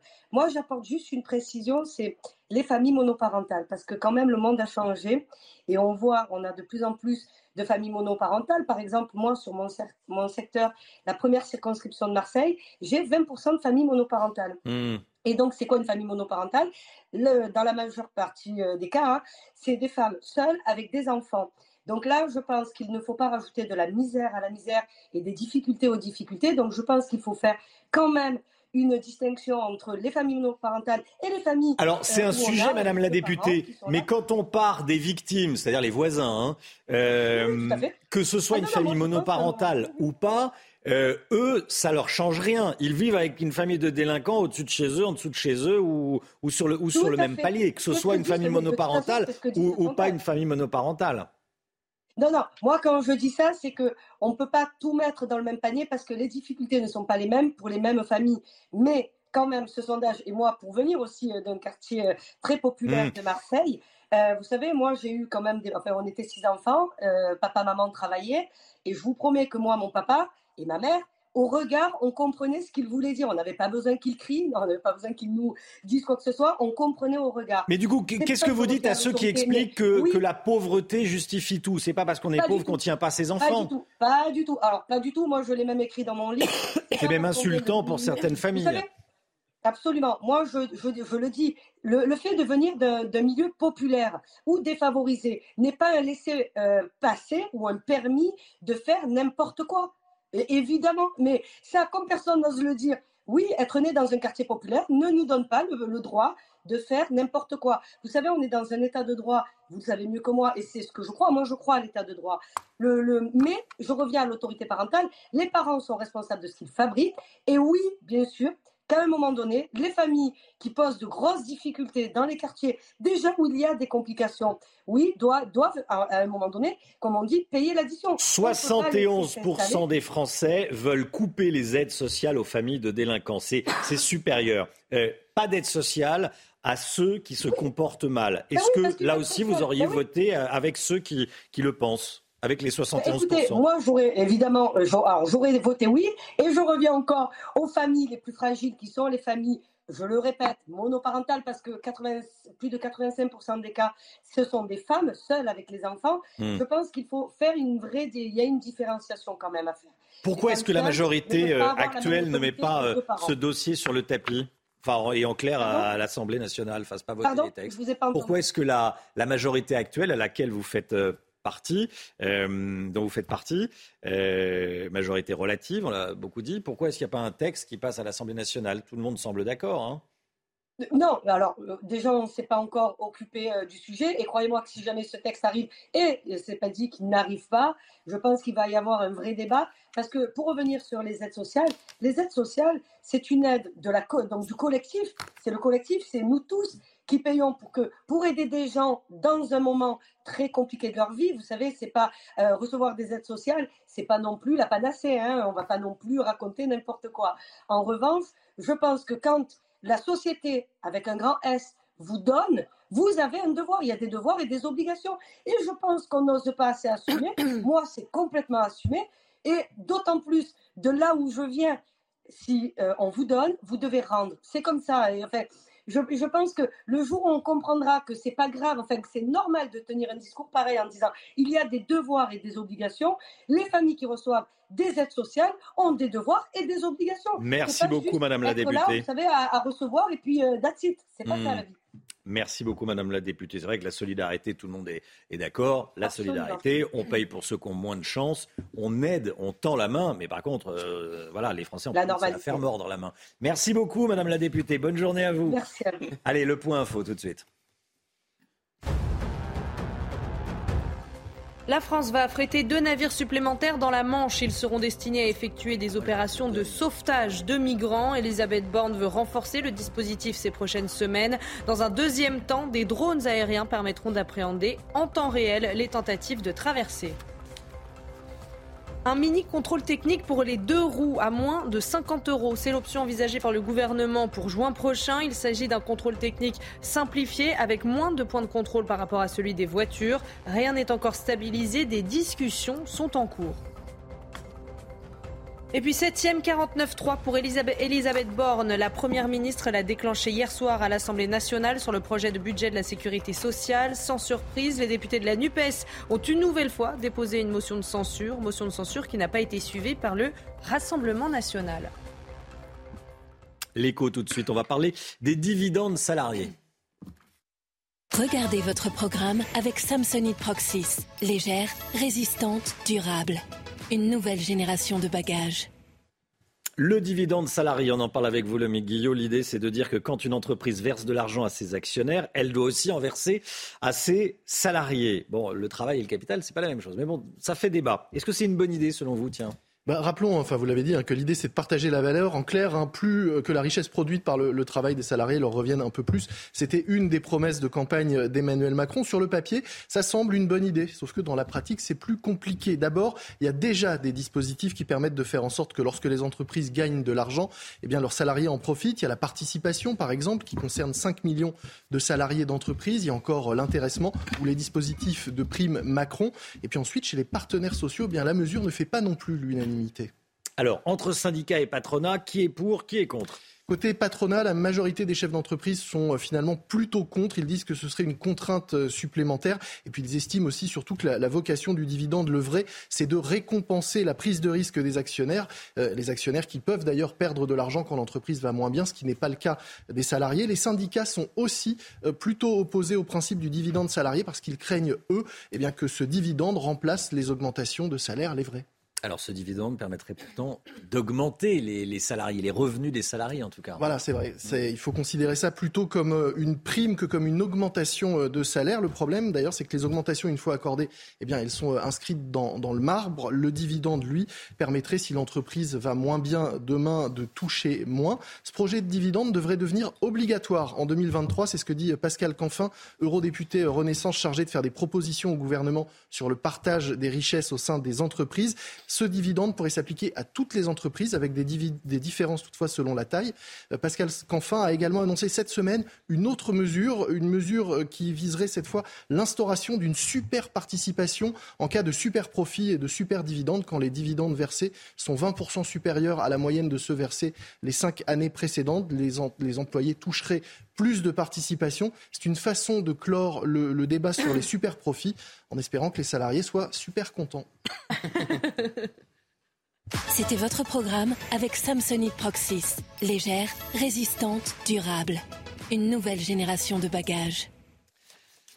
Le CBD, la prise de CBD au volant, on en parle dans un instant avec Pierre Chasseret de 40 millions d'automobilistes. Restez bien avec nous sur CNews. Bon réveil à tous, bonne journée, bon courage si vous partez travailler. Rendez-vous avec Pascal Pro dans l'heure des pros, du lundi au vendredi de 9h à 10h30. 7h26, l'automobile, Pierre Chasseret. Bonjour Pierre. Bonjour Romain. Attention au CBD au volant, cette substance légale dont on parlait hier avec Brigitte Millot, substance légale issue du cannabis, mais détectée par les contrôles salivaires de stupéfiants. C'est pour ça que vous nous dites qu'il faut s'en méfier. Il va falloir se méfier. Alors, on va revenir très très rapidement. Je ne suis pas le docteur Brigitte Millot, mais pour faire très simple, le CBD est issu lui aussi du cannabis comme le THC. La grande différence, c'est que le CBD, c'est sans effet psychoactif, donc c'est légal, alors que le THC, il y a un effet psychoactif, donc cette fois-ci, c'est illégal. Problème, on a un automobiliste qui n'avait pas consommé de cannabis et qui s'est vu contrôler positif à son contrôle salivaire stupéfiant. Hmm. Bilan, suspension de six mois de permis de conduire. Conseil de son avocat en droit routier Rémi Jossaume, faire une expertise dans un laboratoire indépendant. L'expertise tombe, le client, son client, n'avait pas consommé de substances illégales. Est-ce que cet épisode va ouvrir la porte à la contestation de tous les cas de contrôle positif aux stupéfiants euh, réels, j'allais dire?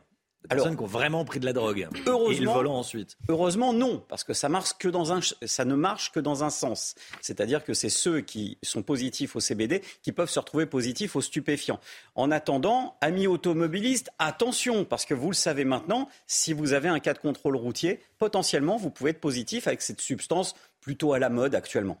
On va regarder l'impact aujourd'hui des, stupéfiants, de la prise de stupéfiants euh, au volant. Alors, je vais rejoindre les propos de Brigitte Millot. C'est un désastre en termes de santé publique, c'est un désastre aussi sur la route. Non seulement on va se retrouver avec une mortalité qui est en augmentation, mais regardez les chiffres, ils sont implacables. On était entre 12 à 17 d'implication des stupéfiants dans les cas d'accidents mortels en 2001. 20 ans plus tard, on est à 23 Si l'on ne fait rien, ça risque de devenir la première cause de mortalité sur la route aujourd'hui. Pierre Chasseret tous les matins dans la matinale. Merci Pierre. 7h28, restez bien avec nous dans un instant. Le journal de 7h30, témoignage d'un homme qui est tombé dans un véritable guet-apens. Il voulait euh, vendre sa montre de luxe. Il a été très violemment agressé. Il témoigne ce matin sur CNews. On a voulu me tuer pour ma montre. Le temps tout de suite. Alexandra Blanc. Et hop, France par brise. En cas de bris de glace, du coup, vous êtes à l'heure pour la météo avec France par brise et son prêt de véhicule. C'est le retour du froid, Alexandra Blanc, aujourd'hui. Hein oui, retour du froid et un temps très nuageux, notamment du côté du Crotoy, où on ne verra pas beaucoup le soleil. Le Crotoy situé dans la Somme, eh bien, les nuages sont plaqués au sol à cause de l'anticyclone. Et puis, regardez cette information qui nous a été donnée hier soir par Météo France. L'année 2022 sera bel et bien l'année la plus chaude en France depuis le début des relevés météorologiques devant euh, l'année 2020 et 2018, où il avait donc fait particulièrement chaud. Alors, au programme aujourd'hui, eh bien, c'est le premier jour de l'hiver météorologique et on va retrouver des températures hivernales. Alors ce matin, on retrouve un temps très très nuageux, nuages plaqués au sol, un petit peu de brouillard également, brouillard sur le nord, mais également le long de la Garonne. Et puis dans l'après-midi, très peu d'évolution, toujours beaucoup de nuages entre les Charentes, le bassin parisien ou encore le nord. On retrouvera également quelques petits nuages qui auront tendance à s'accrocher en allant vers le midi toulousain et un peu de vent en Méditerranée. Les températures contrastées, il fait très froid sur les régions centrales là où il n'y a pas de nuages. C'est un petit peu plus doux à Paris avec 5 degrés. Puis dans l'après-midi, les températures plafonnent, restent assez fraîches pour la saison, avec 7 degrés seulement à Toulouse, 7 degrés également du côté d'Orléans ou encore de Blois, 7 degrés à Paris. Et pour la suite du programme, demain, encore beaucoup de nuages et du froid le matin comme l'après-midi, avant l'arrivée d'une nouvelle perturbation prévue samedi. Et hop, France par brise. Malgré votre bris de glace, du coup, vous étiez à l'heure pour la météo avec France par brise et son prêt de véhicule. C'est News, il est 7h30. Merci d'être avec nous à la une ce matin. Des coups de batte de baseball dans le visage. C'est ce qu'a reçu le propriétaire d'une montre de luxe qui voulait la vendre et qui est tombé dans un guet-apens. Il témoigne ce matin. Gabriel Attal auprès de ceux qui, je cite, bossent la nuit. Vous allez entendre le ministre des Comptes publics. Des cabinets de médecins fermés aujourd'hui. Ils réclament le passage du tarif de la consultation de 25 à 50 euros. La moyenne européenne est à 45 euros. Grève également dans les laboratoires.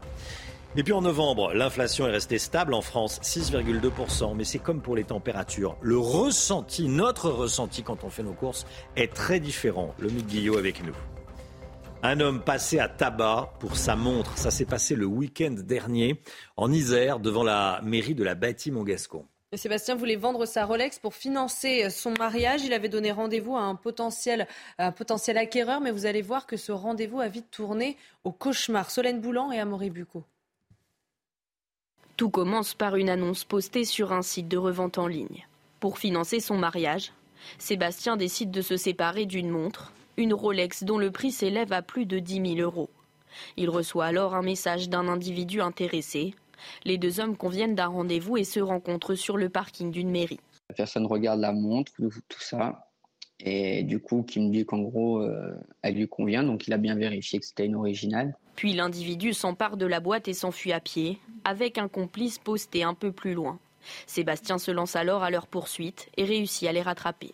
On s'attrape par la capuche, euh, il met un coup de poing, entre-temps, euh, on tombe. J'ai juste le temps de relever en fait mon, de relever ma tête et là, euh, son complice me met un coup de batte de baseball en pleine tête, plusieurs coups parce que j'ai pas eu qu'un coup de batte de baseball.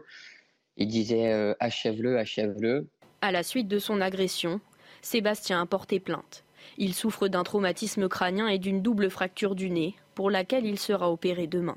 J'ai un sentiment euh, d'insécurité. C'est devenu. Euh, c'est plus vivable. Une enquête a été ouverte pour retrouver les agresseurs. La montre, elle, est toujours dans la nature. Gabriel Attal auprès de ceux qui, je cite, bossent la nuit. Le ministre des Comptes publics, le ministre du Budget, était en déplacement dans le et loire cette nuit, déplacement qui a commencé à minuit et demi. Au programme, rencontre avec des ouvriers, des soignants, rencontre avec un boulanger, Gauthier Lebret.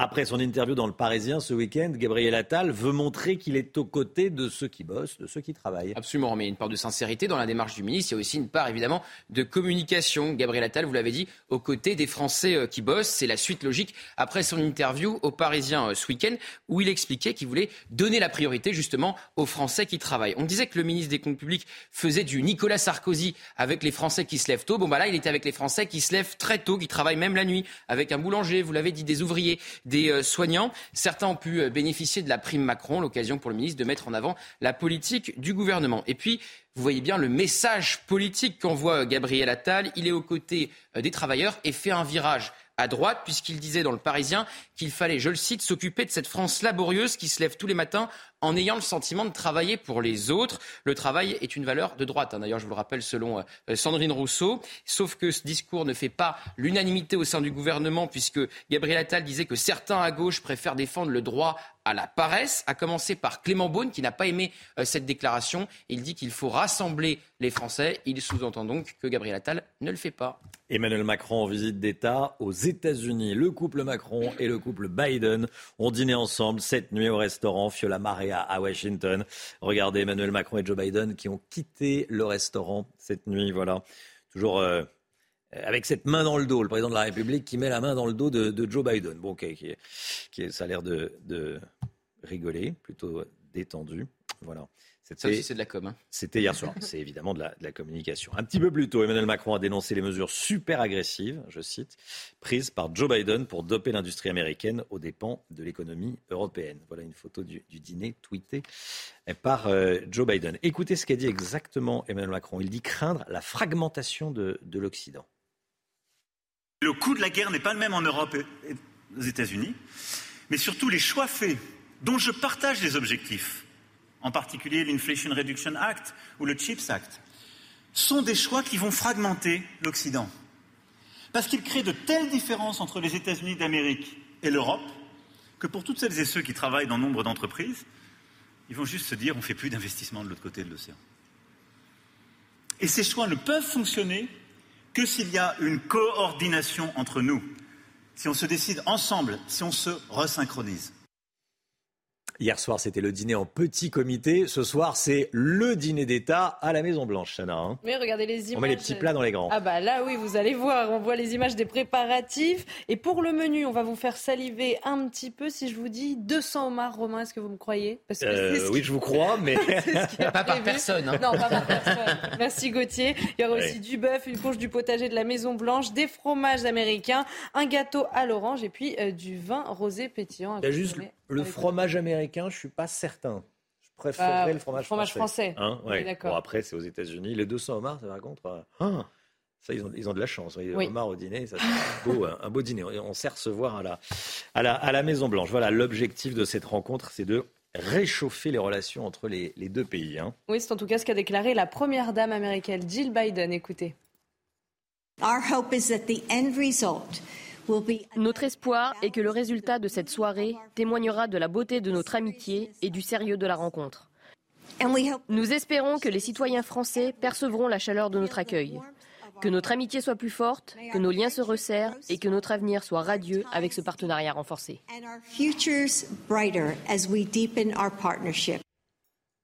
C'est officiel, il faudra continuer à rouler à 30 km heure maximum dans les rues de la, de la capitale. Le tribunal administratif de Paris a validé la décision de la mairie et de la préfecture. Chena. Alors, comme tous les matins, on vous consulte, on vous donne la parole dans la matinale et ce matin, on vous pose cette question. Est-ce qu'il faut imposer les 30 km heure dans toutes les grandes villes? Écoutez vos réponses, c'est votre avis. On n'arrive jamais à rouler à 30 km heure. Euh. Bon, ici, ça va, on est obligé. Mais il y a certains endroits où euh, on ne peut pas. Enfin, je veux dire, euh, ça risque, on a plus de risques d'accident qu'autre chose. Je veux dire à 30, euh, il, faut, il faut être toujours euh, le pied, il faut avoir le pied sur le frein. C'est impossible sur Paris. Dans les grands axes, non. Après, dans les petites rues, oui. Bon, après, en pleine journée, non, parce qu'on aimerait bien déjà rouler à 30 tout le temps. après, à cette heure-là, oui, c'est un peu plus chiant. Les nouvelles aides, on est le 1er décembre, on va les regarder ensemble. Ça concerne euh, notamment ceux qui se chauffent au bois. Euh, ce qui change en décembre, les foyers qui se chauffent au bois, chèque énergie de 50 à 200 euros à partir du 22 décembre. Les ménages les plus modestes pourront toucher un chèque énergie exceptionnel de 100 à 200 euros. Et puis les locataires en HLM, nouvelle aide jusqu'à 600 euros à compter du 12 décembre. Et à propos de pouvoir d'achat, la brocante et le troc, on la cote. Il y a de plus en plus de, Français qui vont euh, faire une brocante. Déjà, ça peut être un plaisir, petit 1. Et petit 2, euh, on peut faire de bonnes affaires. Oui, c'est forcément lié à l'inflation. On est allé à la plus grande foire de France, à Bordeaux. Jérôme Rampenou et Antoine Estève. Dans les allées de la brocante bordelaise, les chineurs se transforment parfois en vendeurs. Un meuble, une horloge, un tableau ancien et parfois une simple fourchette en argent, des objets qui peuvent rapporter gros là, on a une fourchette qui doit faire 60 à 80 grammes. C'est quelque chose qui, au poids, vaut une quarantaine d'euros, voilà, grand maximum. Nous demandons l'expertise de ce plat du 19e, signé d'un grand atelier de Moselle. Déjà, ce qui va compter, c'est la marque, ce qui est marqué dessous le plat, souvent les trois quarts du temps. Il est joli, il n'a pas des grenures, rien du tout, il est propre. On va à peu près estimer une quarantaine d'euros. C'est la crise actuelle qui pousse de plus en plus de ménages à faire le tri à la maison pour tenter de gagner un peu d'argent. Vendre à des gens qui s'intéressent, pourquoi pas, oui. Un bureau de ma grand-mère qui, dont je ne me sers pas, ou de la vaisselle. Au lieu que ça reste à la maison, si on peut donner une seconde vie aux objets, pourquoi pas? Pour les brocanteurs, ce marché parallèle est une bonne source de revenus. Ils sont experts en estimation des objets anciens. Le bonheur de notre métier, c'est la chasse au trésor. Hein. Donc, euh, si on va le chasser, c'est bien. Si on nous l'amène, c'est encore mieux. Voilà. Mais euh, oui, après, ça peut être parfois des surprises, des choses un peu atypiques. Après, il y a beaucoup de choses classiques.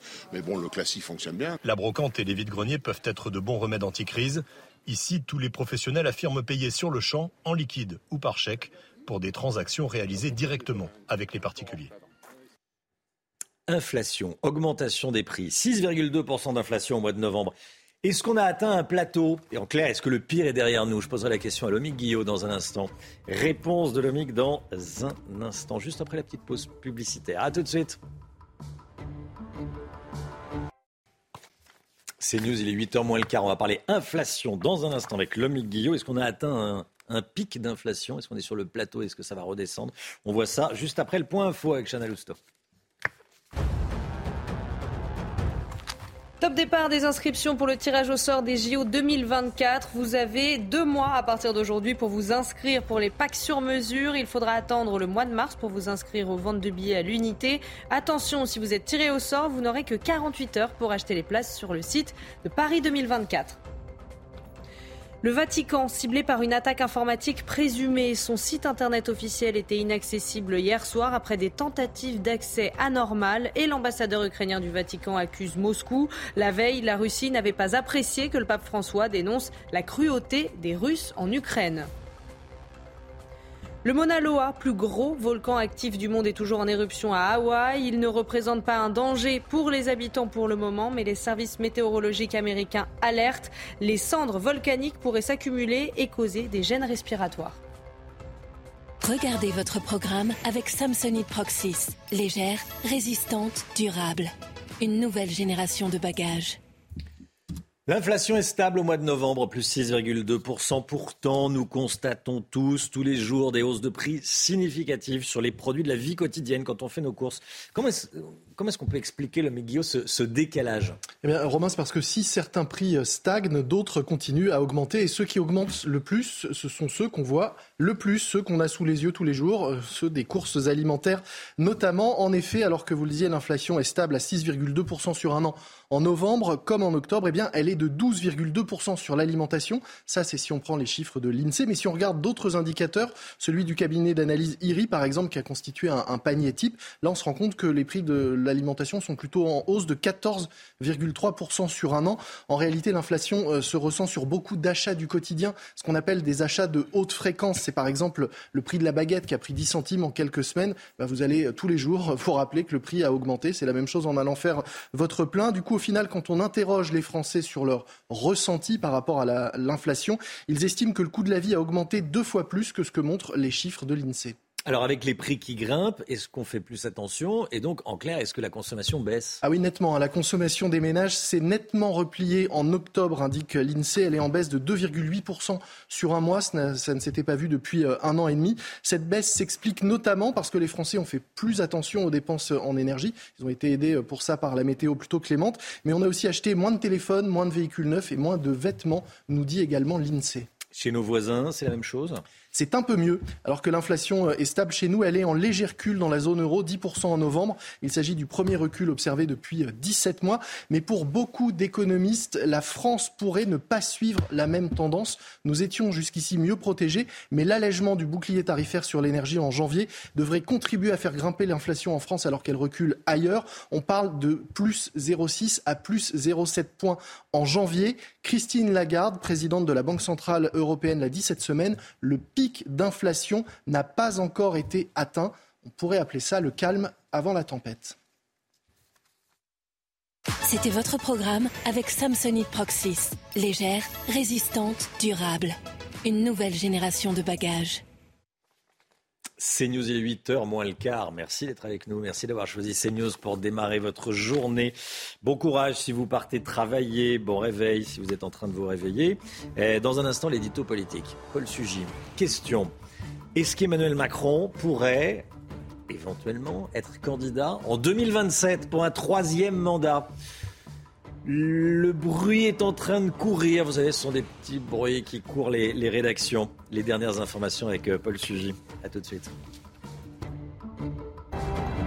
Rendez-vous avec Sonia Mabrouk dans Midi News du lundi au jeudi de midi à 14h.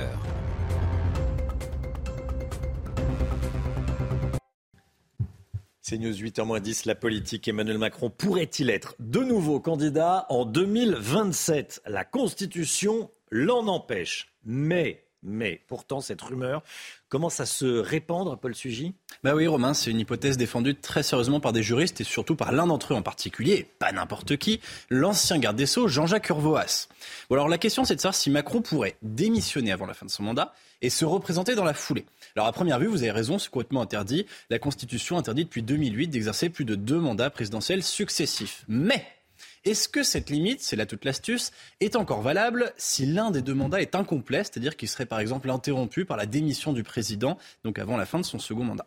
Alors, ce qui a ouvert le débat, hein, c'est pas n'importe quoi. C'est une question qui s'est posée en fait en Polynésie française, où l'actuel président de la Polynésie, donc Edouard Fritsch, aimerait se présenter lui-même une troisième fois, alors que euh, la règle là-bas l'interdit également, mais en faisant valoir que son premier mandat n'a pas été complet, puisque en fait il avait euh, pris la succession de son euh, prédécesseur, qui lui avait démissionné en cours de route.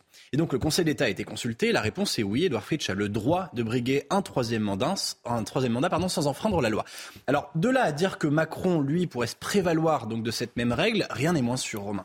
Euh, la loi organique qui régit la vie politique en Polynésie française n'est pas rédigée du tout comme la Constitution française, donc il y a finalement assez peu de chances pour que l'avis du Conseil d'État soit transposable. Mais de toute manière, si Macron voulait le faire, ça serait au Conseil constitutionnel de trancher.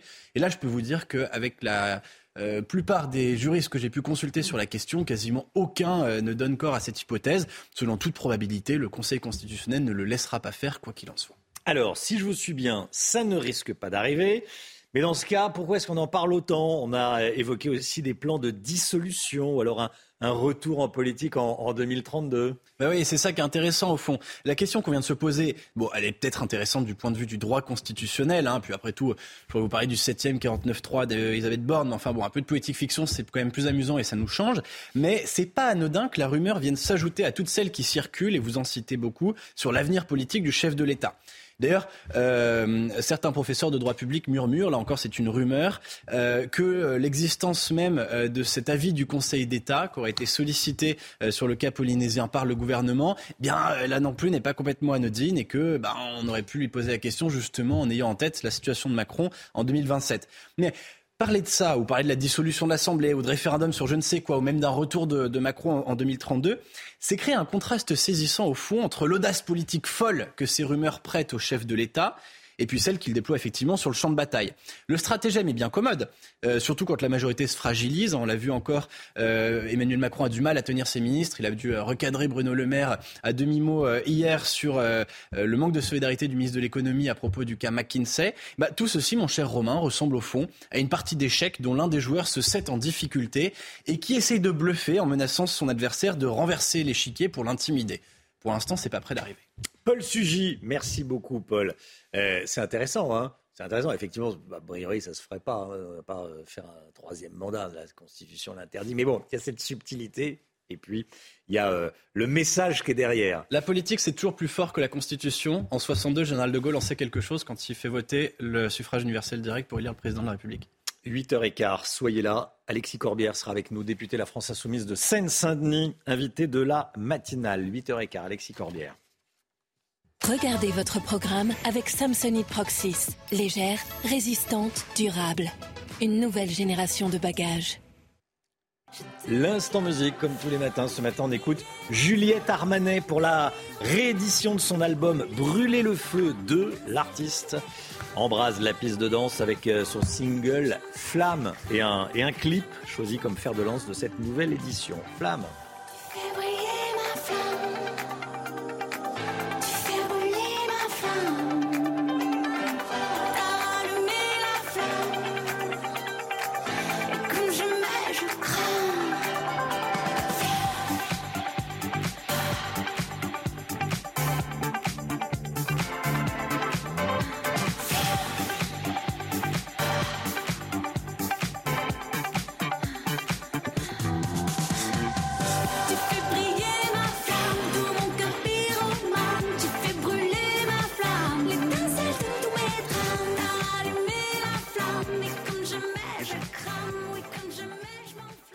Votre programme avec Samsonite Proxys. Légère, résistante, durable. Une nouvelle génération de bagages. L'État nous prépare à des coupures d'électricité. Une circulaire va être envoyée à tous les préfets de France. Circulaire avec euh, euh, le détail. Qu'est-ce qui va être coupé? Euh, Quels départements vont être coupés? À quelle heure? On vous dit tout dans un instant dès le début du journal de 8h. Juste après la météo avec Alexandra Blanc. Et hop, France par brise. En cas de bris de glace, du coup, vous êtes à l'heure pour la météo avec France par brise et son prêt de véhicule.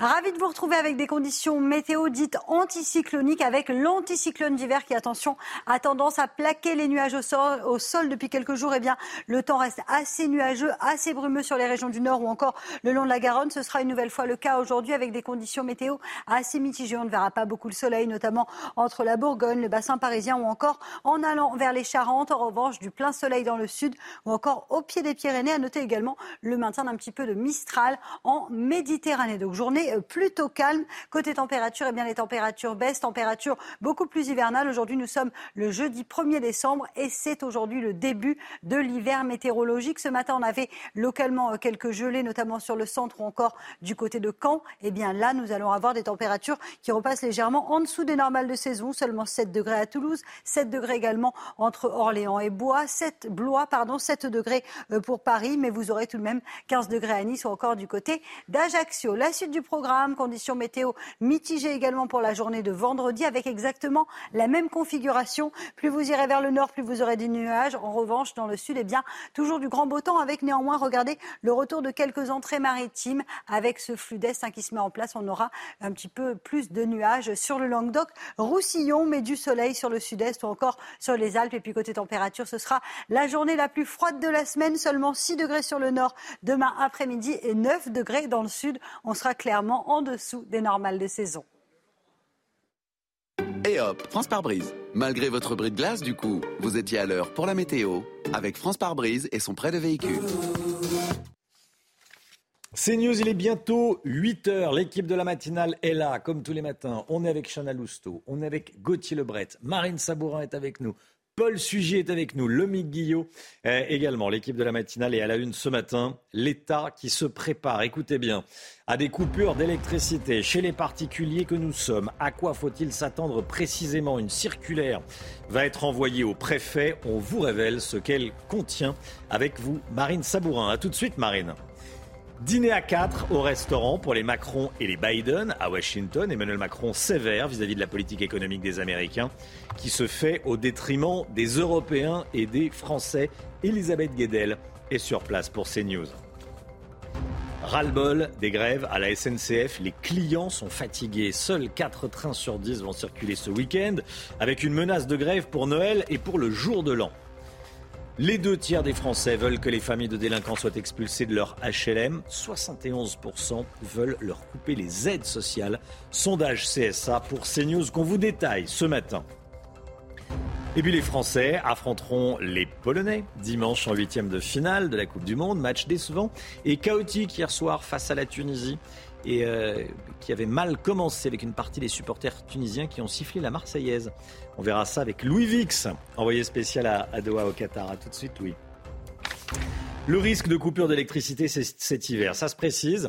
Une circulaire va être envoyée au préfet. On sait ce qu'elle contient. Marine Sabourin avec nous. Marine, très concrètement, combien de personnes pourraient être concernées et quand ces coupures vont-elles se produire? Déjà, le pourcentage des personnes qui pourraient être concernées. Oui, cela concerne 60% de la population romaine. Hein. Alors les coupures pourraient avoir lieu le matin entre 8h euh, et 13h et le soir entre 18h et 20h. Alors évidemment, cela risque d'entraîner de nombreux euh, changements, à commencer par la fermeture des écoles sans lumière et sans euh, chauffage, ou encore le risque que certains trains et certaines lignes de métro soient annulés ou supprimés pour éviter que des passagers soient bloqués en pleine voie. En ce qui concerne les urgences, il sera recommandé de privilégier le 112, le numéro d'urgence européen.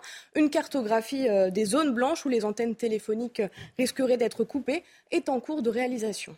Alors, est-ce qu'il y a des personnes qui euh, pourraient être épargnées par ces coupures possible, probable alors déjà, tous les sites critiques, comme par exemple les pompiers, les casernes ou encore les gendarmeries et les hôpitaux. Alors il y a aussi 3800 patients hein, au risque hein, qui sont euh, dépendants d'un équipement médical à domicile branché sur euh, secteur. En plus de ces personnes, au total, 40% des Français seront épargnés par ces coupures parce qu'ils sont raccordés par chance à une ligne prioritaire. Précisons qu'aucun département euh, en entier hein, ne sera délesté en une seule coupure. Cela concernera diverses zones du territoire. Ajoutons enfin que ces coupures ne concernent pas la Corse puisqu'elle est reliée électriquement à l'Italie. Merci beaucoup Marine. Regardez, des fournisseurs, d'électricité conseillent d'ores et déjà, prennent les devants, conseillent à leurs clients de se munir de bougies et de lampes torches. Ce message que vous pouvez lire à l'écran, il est contenu dans un mail envoyé aux clients de la SICAP, qui est un fournisseur d'électricité dans le Loiret. Pensez à vous munir d'une pile électrique, en clair d'une lampe torche et ou de bougies. Voilà, faut acheter, faut acheter des bougies pour euh, passer, euh, pour passer l'hiver et, et, s'éclairer. On le voyait avec Marine à l'instant, les coupures pourraient avoir lieu entre 18h et, 20h. Enfin, il, fait nuit euh, à, cette, à ces horaires-là. Voilà où on en est.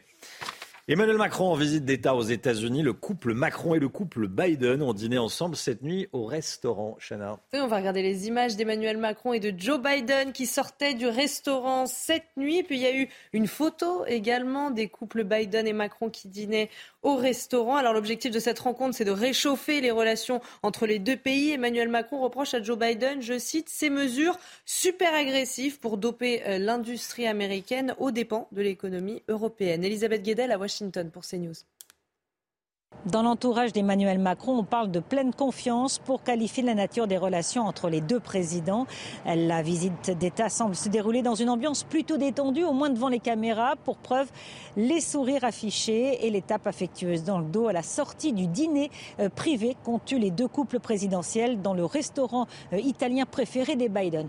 Mais côté Élysée, on parle également de dialogue direct. C'est vrai que Emmanuel Macron n'a pas caché ce qu'il pensait des subventions prévues par Joe Biden pour soutenir les industries américaines et qui euh, rendent beaucoup moins compétitives les entreprises françaises et européennes. Des mesures super agressives, a dit le chef de l'État français lors d'un déjeuner avec euh, des parlementaires américains. Donc ça donne le ton euh, de l'entretien bilatéral que vont avoir les deux dirigeants du respect, de l'amitié, mais, précise encore l'Elysée, Emmanuel Macron n'est pas là pour euh, quémander quoi que ce soit, mais pour rappeler aux États-Unis qu'ils ont intérêt à avoir pour allié une Europe forte plutôt qu'affaiblie par le protectionnisme américain. Voilà, le dîner d'État, c'est ce soir, organisé cette fois-ci à la Maison-Blanche, bien sûr. On va regarder les images des, préparatifs. On vous dévoilera le, menu. On peut déjà dire qu'il y, y, a du homard. Et pas qu'un peu. Et il y a 200 homards pour 200 invités, oui. 200, euh, alors ça, c'est tiens, à vérifier. Est-ce qu'il y a 200 homards pour 200 invités ou, ou 200 homards pour 400 invités? Bon, en tout cas, il y a du fromage américain. Voilà. C'est ce soir le dîner d'État. On a le sentiment qu'à chaque vacances, certains syndicats de la SNCF préparent une grève. Les contrôleurs seront en grève demain et tout le week-end. Ils réclament une hausse de salaire et des conditions de travail. Ils pourraient se mettre en grève également à Noël et au jour de l'an. Regardons déjà les prévisions de trafic pour ce week-end. Vous regardez ce qui, vous intéresse. Euh, un train sur quatre sur les Ouigo, par exemple. Seuls 25% des, euh, des trains vont, circuler. Un train sur quatre sur euh, le TGV Atlantique également. Préavis de grève donc pour Noël et le jour de l'an. De quoi provoquer la colère des usagers, des clients. Écoutez. C'est vrai que quand il y a les grèves, ben, c'est embêtant parce qu'on doit tout revoir et, parfois les convoiturages, c'est peut-être pas possible en fait. Le problème, c'est que je comprends leurs revendications, mais à chaque fois, c'est nous, le citoyen, qui payons nos impôts, qui travaillons, qui sommes pris en otage et on a nous aussi des galères et euh, nous, on peut pas faire grève. C'est toujours euh, embêtant d'être pris en otage pour Noël parce que ça arrive euh, régulièrement et c'est vrai que c'est fatigant. Tous les ans, à la même période, ils font grève et clairement, ils nous emmerdent. Est-ce que leurs conditions de travail justifient à tel point de faire grève? Je sais pas. Est-ce qu'il faut sanctionner davantage les familles de délinquants?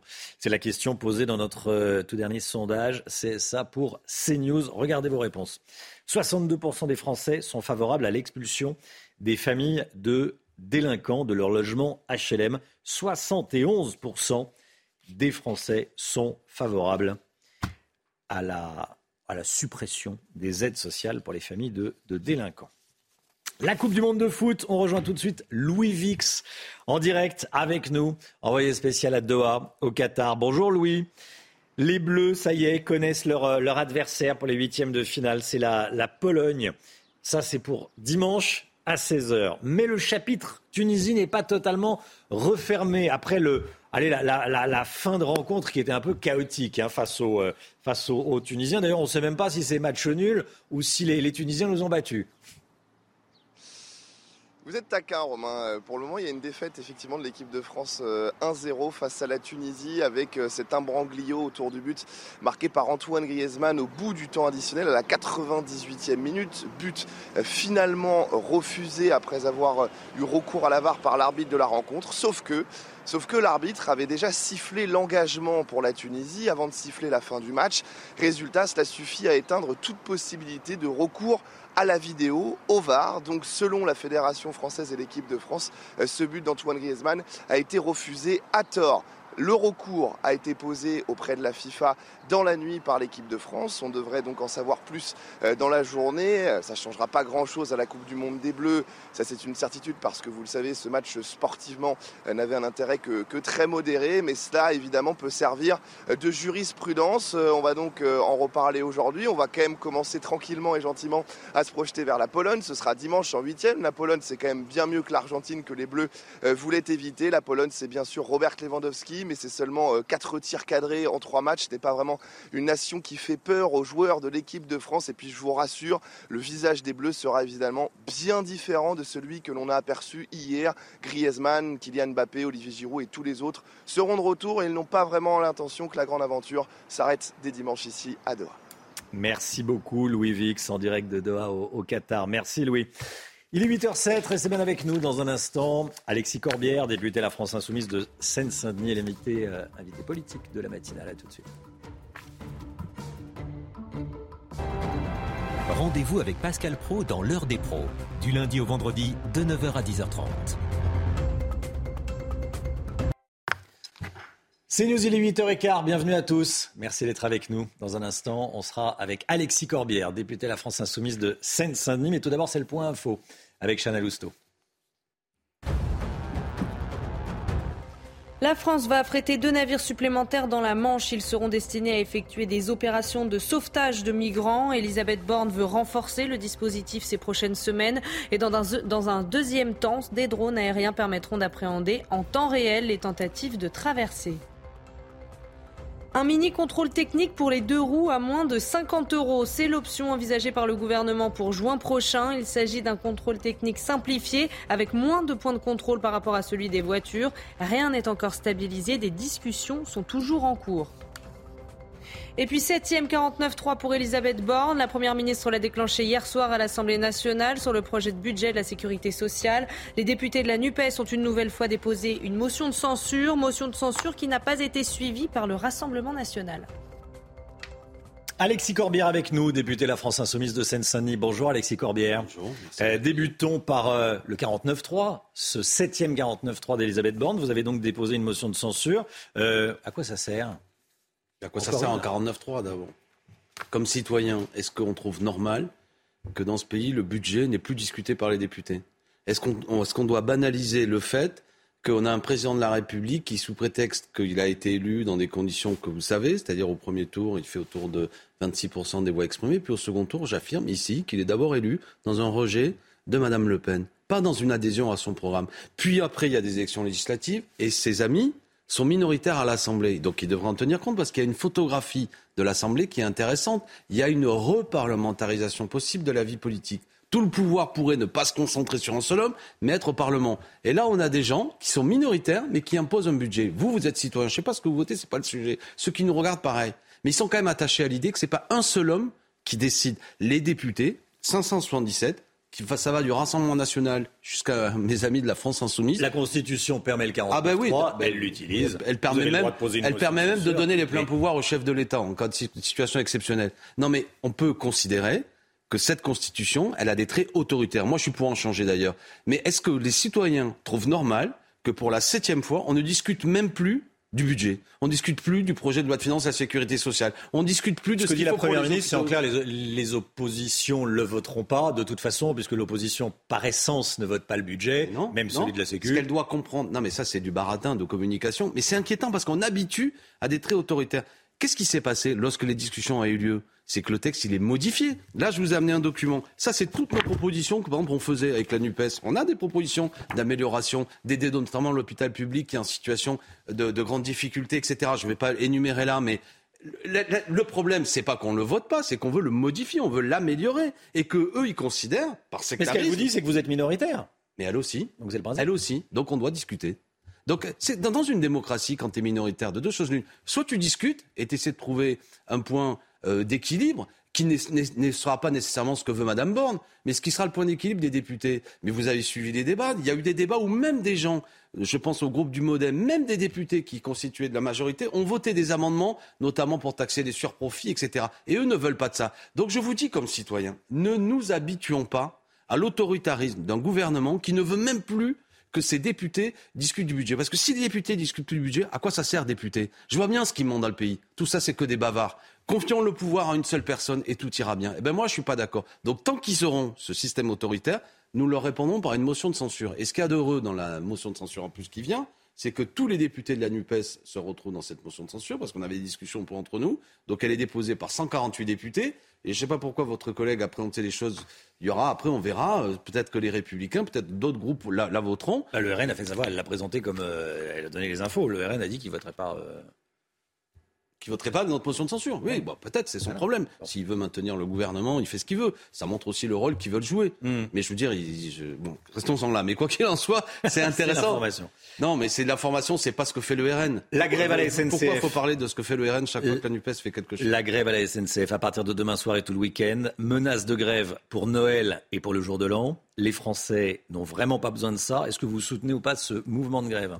Et pourquoi d'abord on ne discute pas du fait que pourquoi des salariés qui veulent défendre le service public de transport parce qu'ils en ont marre que les, trains soient remplis, je ne sais pas si vous prenez le TER, si vous prenez le train, qu'il y a y compris de moins en moins de contrôleurs, qu'il y a de moins en moins, il y a il y a aussi une mobilisation des chefs de bord, ils aimeraient qu'il y ait deux chefs de bord. Et c'est une raison pour arrêter le travail et. ce serait bien qu'il y ait une direction qui écoute ces salariés. Non, non, non. La grève, c'est toujours un, comment dirais-je, un constat d'échec. Maintenant, c'est la faute à qui? Est-ce que dans ce pays, on est uniquement là pour commenter les conséquences négatives de ce que fait le gouvernement ou est-ce qu'on essaie d'en comprendre quelles en sont les racines? Moi, quand il y a des salariés qui disent voilà, on est mal payé, on est en situation de sous-effectif, le service public est dégradé, qui sont méprisés par leur direction, qui disent au bout d'un moment on est obligé d'arriver à la grève. Je ne suis pas l'imbécile qui regarde hein, le doigt quand on monte la lune.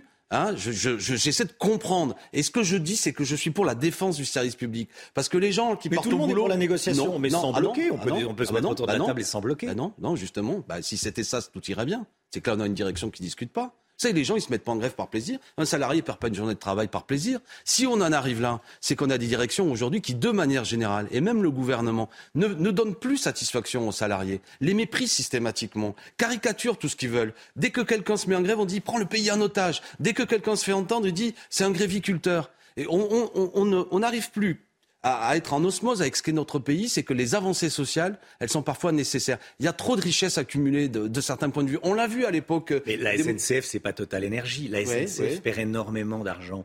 Euh, la compagnie va devoir investir des milliards d'euros. Les, les cheminots peut-être, peut-être à cause de mauvais investissements qui ont été faits, de mauvais choix qui ont été faits. Et par ailleurs, c'est pas vrai qu'elle perd de l'argent. Elle fait aussi des bénéfices mais aussi aujourd'hui, elle va faire. Parce que les milliards de dettes ont été mis chez RFF, on connaît l'histoire. D'accord, d'accord, oui, oui, c'est ça. et ça se fait au, au détriment des services publics. Ce que je vois, moi, concrètement, comme vous, c'est que comme usager, il n'est pas vrai aujourd'hui qu'il y ait une amélioration de ce service public de transport. Des lignes sont fermées sitôt qu'elles ne sont plus rentables. Le TER le matin, les transports qui sont pris sont pleins. Il y a des problèmes d'insécurité parfois au sein, y compris de ces trains, parce qu'il y a de moins en moins d'agents, il y a de moins en moins d'humains. Et ça, ce que nous disent les agents mobilisés, ils ont raison de le dire. Et effectivement, donc j'invite, parce que vous comme moi, on a envie de partir en vacances gentiment si on utilise le train, que la direction arrête de mépriser comme ça ses salariés et qu'elle écoute ce que lui disent les gens. On peut négocier sans bloquer. Oui, sans doute. Et on peut d'abord. Et on si tous les gens qui vous devez négocier euh, bloquer tout le monde. Euh... Bah, cher ami, ça s'appelle le droit de grève. Et si vous demain vous êtes méprisé par votre direction et que vous êtes en grève, je dirais pas ah je veux mon journal. Qu'est-ce que c'est que ce droit de grève à CNews? On a aussi le droit. Parce que sinon, on, là encore, hein, on va progressivement habituer les gens. Alors 49.3, on discute plus du budget. Quand des salariés se mobilisent pour défendre les services publics ou avoir aujourd'hui une augmentation des salaires, parce que vous êtes au courant. Je dis ça de manière un peu méprisante. Je sais que vous êtes au courant l'inflation, la montée des prix, la dégradation. Donc je dis, ceux qui luttent aujourd'hui, je veux dire, quelque part, ils ont raison de dire qu'ils aimeraient un pays dans lequel il y ait plus de justice sociale. L'ordre, c'est la justice. Et l'ordre, ça passe précisément par le fait qu'il y ait une meilleure répartition des richesses, une défense de nos services publics, plus de démocratie. On y gagnera tous. Je voudrais vous entendre sur un, sondage qu'on a dévoilé hier euh, en fin de journée sur CNews autour de la solidarité nationale et de la délinquance. 62% des Français veulent que les familles de délinquants soient expulsées de leur logement HLM. Et vous? Ça ne veut rien dire. Je sais pas. Ah bah Pourquoi- si. Pourquoi une famille de délinquants devrait être expulsée de vos logements Je ne sais pas si vous avez des enfants. vous avez Si- très bien si- compris. Si votre fils est délinquant, vous devez être expulsé de votre logement? Pourquoi? Qu'est-ce que vous avez fait? Qu'est-ce que ça veut dire? Je sais. C'est c'est simpliste, ça ne rime à rien. La délinquance, pourquoi? Qui est responsable? Que la personne qui est responsable soit jugée, sanctionnée? Oui, sans aucun doute. On est en train de parler du fait que, je sais pas, vous, vous avez un fils aîné de 20 ans qui fait une bêtise, on va vous expulser de votre logement Qu'est-ce que c'est que cette histoire? Non mais donc faut arrêter. Je veux dire qu'il y ait une préoccupation, une inquiétude dans le pays sur un sentiment. Je parlais d'ordre tout à l'heure. Les voisins de ces familles savent parfaitement ce que ça veut dire. Ça veut dire que quand il y a une famille de délinquants dans un immeuble HLM à loyer modéré, pourquoi c'est modéré? Ça tombe pas du ciel. Vous savez, vous savez très bien pourquoi c'est modéré. C'est modéré parce que ça bénéficie de la solidarité nationale et de l'argent public. Est-ce que cette famille euh, a le droit de continuer à bénéficier d'un logement HLM alors qu'il y a une nuisance et qu'elle ne jouit pardon, pas je- paisiblement de son logement Les Français ont très bien Mais compris. donc vous êtes train- mais non mais les Et Français. vous comprenez très bien aussi d'ailleurs. Non, mais la question n'a aucun sens.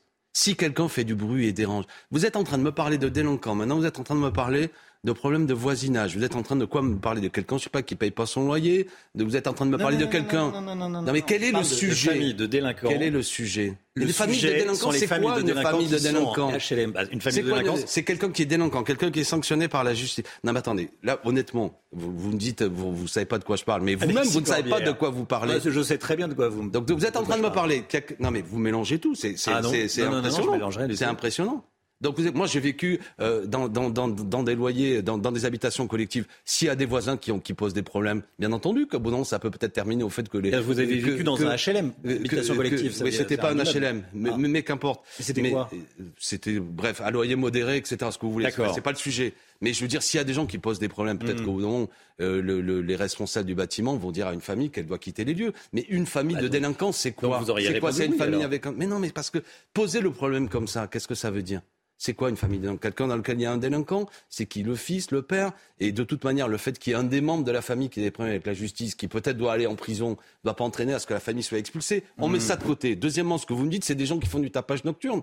Bon, des gens qui font Non, du non, tapage non, nocturne, qui, gênent, pas- qui gênent leurs voisins. C'est pas ça. Ce sont Donc des familles ceux- de, Moi, je vais vous dire clairement, ce pourquoi je ne suis de pas. délinquance Ce que- qui créent des problèmes de délinquance dans un quartier. Oui, d'accord. Mais ils doivent être sanctionnés. Est-ce Voilà. qu'ils doivent être expulsés de leur logement? Peut-être que la- la- l'expulsion du logement n'a rien à voir avec le problème qu'ils posent, je ne sais pas. Et la, la fraude et l'évasion fiscale, c'est de la délinquance? Oui Eh ou non? S'ils sont condamnés pour La cela, fraude et l'évasion fiscale, c'est de la délinquance, oui ou non? Les personnes qui sont La condamnées fraude pour ça la sont fraude- rarement HLM. C'est un autre Ah, sujet. alors on n'y touche pas, c'est ça Bah que si, en train de me s'ils dire. sont en HLM, alors est-ce que vous êtes pour autant que les fraudeurs et les, et les gens qui font la l'évasion fiscale soient expulsés de leur logement C'est pas moi qui suis Mais si est-ce que votre sondage chez nous, je pourrais poser aussi la question au même? Parce que moi, je vais vous dire, ce que je ne veux pas, c'est que des sondages dressent Hmm. la population contre effectivement la délinquance qui vient des plus pauvres. Elle est intolérable. Maintenant, il y a aussi de la délinquance qui vient des cols blancs. La fraude et l'évasion fiscale. Est-ce qu'on fait un sujet, et CNews pourrait s'interroger, est-ce que vous acceptez, par exemple, le fait, je vais vous dire, dernièrement, on a eu une discussion sur la loi dite LOPMI, qui donne des moyens à la police. Elle donne des moyens à la police, mais pas des moyens supplémentaires pour lutter contre la fraude et l'évasion fiscale. Ce que je veux dire, c'est que si uniquement aujourd'hui, la manière dont on conçoit les choses, c'est dire regardez parmi les plus pauvres, les délinquants. D'ailleurs, on va faire un sondage pour savoir si même non seulement la personne qui a volé doit, être, doit aller en prison, mais pourquoi pas qu'on expulse aussi sa famille. Parce que je vais vous dire une chose, ma bonne dame, c'est que les mêmes ils font du bruit la nuit. Bon, très bien, c'est passionnant comme discussion. Il y a même des gens qui font du bruit la nuit qui sont pas des Quand délinquants. on bénéficie de la Donc, solidarité nationale, est-ce que ça n'oblige pas Mais tout le monde bénéficie de la solidarité nationale, monsieur. Même vous, tout le monde et les plus riches. Tout le monde. Ça veut dire la police, l'école, tout ça. C'est quoi la solidarité nationale, monsieur? La solidarité nationale, C'est quoi? c'est c'est de l'argent public qui est, Ouais, qui est versé. Donc aider tout le monde en bénéficie. Eh ben, tout- Donc, tout le monde. Non, mais vous voyez, donc de quoi vous voulez me parler? Vous voulez, en quelque sorte, sous-entendre que parce Ça aurait gêne, j'ai l'impression. Hein Non, non, c'est vous qui êtes gêné. c'est que vous ne vous en prenez qu'à la politique. délinquance des plus pauvres. Mais la délinquance des riches aussi, elle existe. Celle-là, il ne faut jamais en parler. Vous voulez dresser la population et les milieux modestes les uns contre les autres. 71% Mais attendez, des moi, je Français suis qui pour veulent couper les aides sociales également aux familles de délinquants. 71%. Également euh, parmi les, mais certains de vos électeurs. Mais ça peut faire partie de la. Non, mais si vous voulez pas répondre à la question, Mais a- je réponds. Vous avez pas, vous avez, c'est parfaitement votre droit, mais, mais vous esquivez. Mais, mais je- non, mais c'est pas ça. Mais je suis en désaccord une fois de plus avec le fait, par exemple, que si une famille a dans sa famille un fils qui est délinquant, pour quelle raison les parents doivent être expulsés? À moins que le juge estime que les parents sont liés avec le fils. Hmm. Mais je ne suis pas pour cette justice grossière, cette justice grossière qui n'a aucun sens. Et qui vise une fois de plus. Vous voyez, c'est vous qui étiez gêné. Quand il s'agit des plus riches, là, ça vous pose pas de problème. Parce que moi, j'aurais aimé que vous me posiez la question qu'est-ce qu'ils pensent les Français et pourquoi CNews, dans son sondage, n'aborde pas mais le il y aura peut-être un jour un sondage. En l'occurrence, c'est ça. C'est pas vous qui faites les questions. Ici, il ne vient jamais celui-là. C'est moi, moi qui pose les questions. Oui, j'entends bien, mais c'est moi aussi qui vous réponds en vous montrant que la manière dont on pose les questions est une manière d'orienter les milieux populaires entre eux pour qu'ils s'engueulent en laissant les plus favorisés tranquilles. C'est votre message et c'est bah, pour, ça que vous êtes venu. C'est pour ça que c'est une manière de vous répondre. C'est pour ça que vous êtes venu ce matin. Euh, vous aimez Welbeck sanctionner les délinquants. Hein. Vous aimez Welbeck? Ça dépend lesquels. Je trouve que c'est un peu triste et de plus en plus glauque. Euh, son, il a un regard désabusé sur euh, l'humanité. Et j'aimais bien certains de ses bouquins, mais j'ai vu qu'au fur et à mesure, c'est un regard, mais c'est un, un, romancier, un artiste. Michel Houellebecq, lors d'échanges avec Michel Onfray, euh, qui a déclaré au sujet du grand remplacement. Écoutez, Élisée, tiens, ça va apparaître.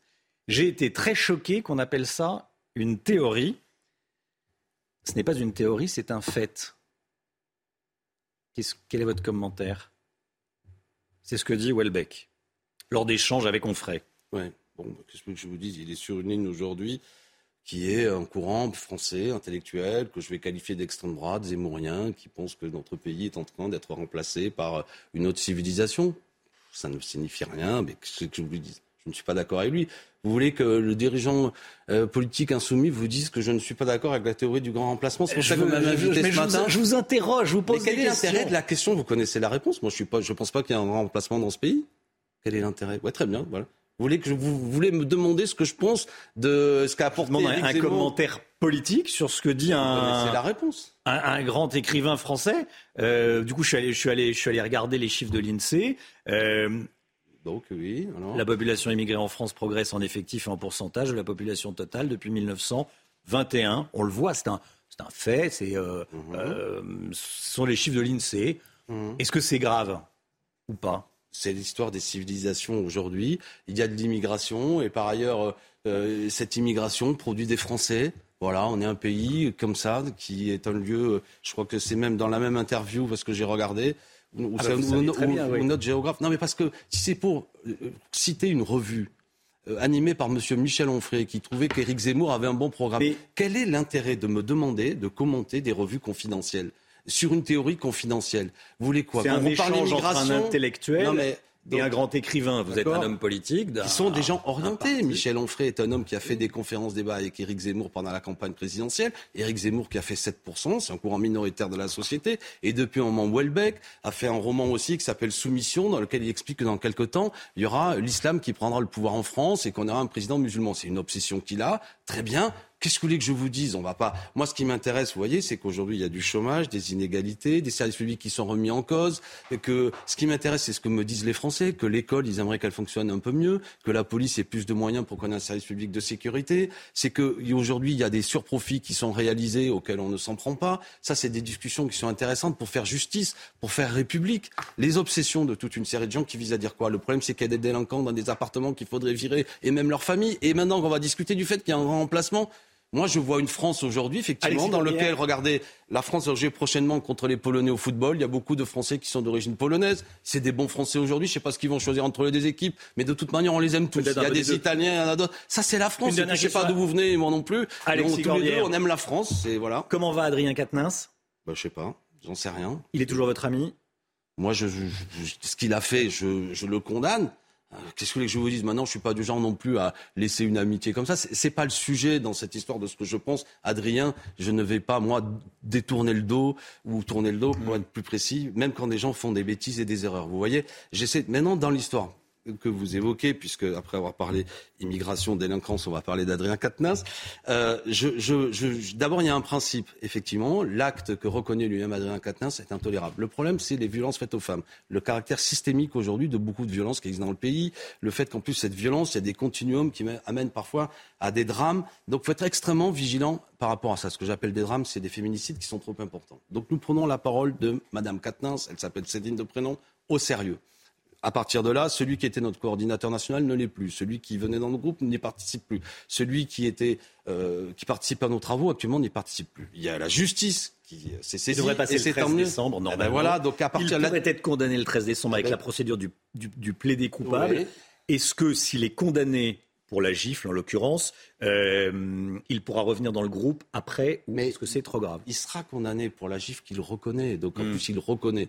D'accord Donc à partir de là, ce que nous avons dit dans un communiqué qui a été envoyé à toutes les rédactions, c'est qu'à partir de tous ces éléments, nous nous réunirons collectivement pour voir qu'a dit la justice par rapport à ça, de quelle manière lui, d'ailleurs, il, prend cette décision de justice, de quelle manière elle aussi elle prend cette décision de justice. Elle, c'est so- son épouse que je n'oublie pas, dont je prends la parole au sérieux, et voir à partir de là comment nous, collectivement, sur la base aussi de- des décisions qui ont été prises, de la manière dont peut-être aussi Adrien Quatennens participant à une prise de... Il y a besoin de se réunir pour prendre cette décision. Bah oui, oui, parce qu'on est des Elle n'est pas évidente. Elle est pas, bah bien non, parce que vous comme moi, je suis pour des choses adaptées. C'est un peu tout à l'heure ce qui m'a enflammé sur une discussion, c'est que la justice, c'est pas j'appuie sur mon bouton, c'est rendu. C'est en fonction des situations personnelles de chacun qu'il faut adapter les choses. Et la situation précise, au-delà du caractère général des violences faites aux femmes, la situation précise, on l'analysera. Alexis Corbière, député La France Insoumise de Seine-Saint-Denis. Merci d'être venu ce matin sur le plateau de la matinale. Bonne journée à vous. À bientôt, Alexis Corbière. C'est News, il est 8h30. Merci à vous d'être là. Vous avez suivi l'interview voilà, de- d'Alexis Corbière, député de La France Insoumise. Beaucoup de sujets. On va peut-être y, y revenir, notamment beaucoup de commentaires sur, euh, sur le sondage. hein. Le sondage CSA pour, euh, pour CNews. On va vous en parler, bien sûr. Cette histoire qu'on vous euh, raconte depuis le début de la matinale. Un homme passé à tabac pour sa montre. Ça s'est passé le week-end dernier devant la mairie de la Bâtiment-Gascon en, en Isère. Une montre de luxe. Oui, Sébastien voulait vendre sa Rolex pour financer son mariage. Il avait donné rendez-vous à un potentiel acquéreur. Mais vous allez voir que cette rencontre a vite tourné au cauchemar. Amaury Bucco et Solène Boulan. Tout commence par une annonce postée sur un site de revente en ligne. Pour financer son mariage, Sébastien décide de se séparer d'une montre, une Rolex dont le prix s'élève à plus de 10 000 euros. Il reçoit alors un message d'un individu intéressé. Les deux hommes conviennent d'un rendez-vous et se rencontrent sur le parking d'une mairie. La personne regarde la montre, tout ça, et du coup, qui me dit qu'en gros, euh, elle lui convient, donc il a bien vérifié que c'était une originale. Puis l'individu s'empare de la boîte et s'enfuit à pied, avec un complice posté un peu plus loin. Sébastien se lance alors à leur poursuite et réussit à les rattraper. On s'attrape par la capuche, euh, il met un coup de poing, entre-temps, euh, on tombe. J'ai juste le temps de relever en fait mon, de relever ma tête et là, euh, son complice me met un coup de batte de baseball en pleine tête, plusieurs coups parce que j'ai pas eu qu'un coup de batte de baseball. Il disait achève-le, achève-le. À la suite de son agression, Sébastien a porté plainte. Il souffre d'un traumatisme crânien et d'une double fracture du nez, pour laquelle il sera opéré demain. J'ai un sentiment euh, d'insécurité. C'est devenu, euh, c'est plus vivable. Une enquête a été ouverte pour retrouver les agresseurs. La montre, elle, est toujours dans la nature.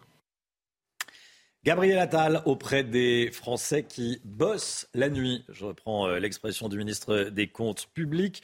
Gauthier Lebret et Gabriel Attal étaient en déplacement dans l'Eure-et-Loire euh, cette nuit. Après son interview dans Le Parisien ce week-end, il veut montrer qu'il est aux côtés de, ceux qui travaillent. Absolument, Romain. Alors il y a une part de sincérité du ministre, mais il y a aussi une part de euh, communication. C'est la suite logique, effectivement, après cette interview où il parlait des Français euh, qui bossent et où il voulait leur donner la priorité. On disait que le ministre des Comptes publics faisait du Nicolas Sarkozy avec les Français qui se lèvent tôt. Bon voilà, il était aux côtés des Français qui se lèvent très tôt, qui travaillent même la nuit, un boulanger, des ouvriers, euh, des soignants, dont certains ont pu bénéficier de la prime Macron. Ça lui permet de mettre en avant la politique du euh, gouvernement.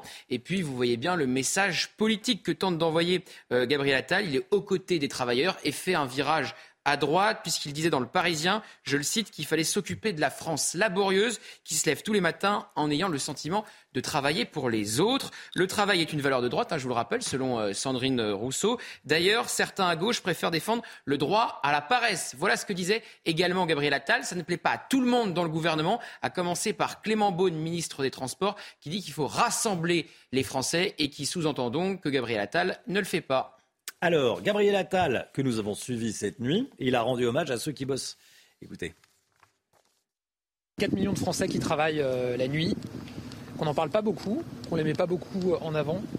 Moi, je veux à la fois euh, valoriser, mettre en avant en lumière euh, tous ces Français euh, qui travaillent, qui travaillent dur et travailler la nuit. Je pense que ça fait partie des conditions les plus exigeantes. Puis mettre en avant aussi euh, ce qu'on a dé- déployé euh, encore ces derniers mois pour accompagner davantage, euh, notamment les Français qui travaillent la nuit. Globalement, toutes les euh, mesures qui sont portées aussi dans le secteur privé, on l'a vu tout à l'heure chez Novo, sur le partage de la valeur dans l'entreprise, dans un contexte d'inflation où évidemment les entreprises qu'ils peuvent, on attend d'elles qu'elles accompagnent davantage leurs salariés en matière indemnitaire. Emmanuel Macron en visite d'État aux États-Unis. Le couple Macron et le couple Biden ont dîné ensemble cette nuit dans un restaurant, le Fiola Mare à, Washington. Chana. regardez ces images de Joe Biden et d'Emmanuel Macron qui quittent le restaurant. C'était donc cette nuit. Le président américain qui a également tweeté une photo euh, du couple Biden donc, et du couple euh, Macron. il n'y a que les hommes qui prennent un dessert. Hein. Oui, c'est vrai. Ça fait la réflexion. Euh, tout le monde s'est fait la même réflexion autour de la table. C'est vrai que c'est étonnant. Voilà. Les femmes privées de dessert, on ne sait pas pourquoi. Bon, un peu plus tôt, Emmanuel Macron a dénoncé les mesures super agressives, je cite, prises par Joe Biden pour doper l'industrie américaine aux dépens de euh, l'économie européenne. Concrètement, il craint la fragmentation euh, de l'Occident. Écoutez.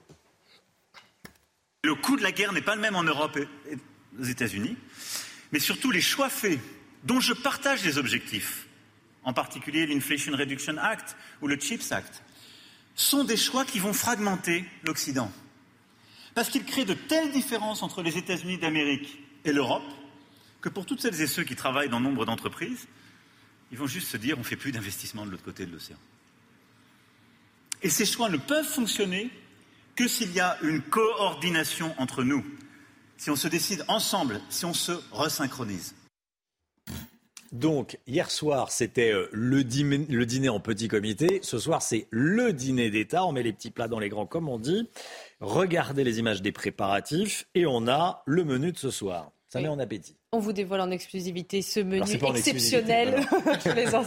Alors donc on a 200 homards euh, du bœuf, une courge du potager de la Maison Blanche, des fromages américains, un gâteau à l'orange et du vin rosé pétillant. Ah on se ferait bien inviter. Hein.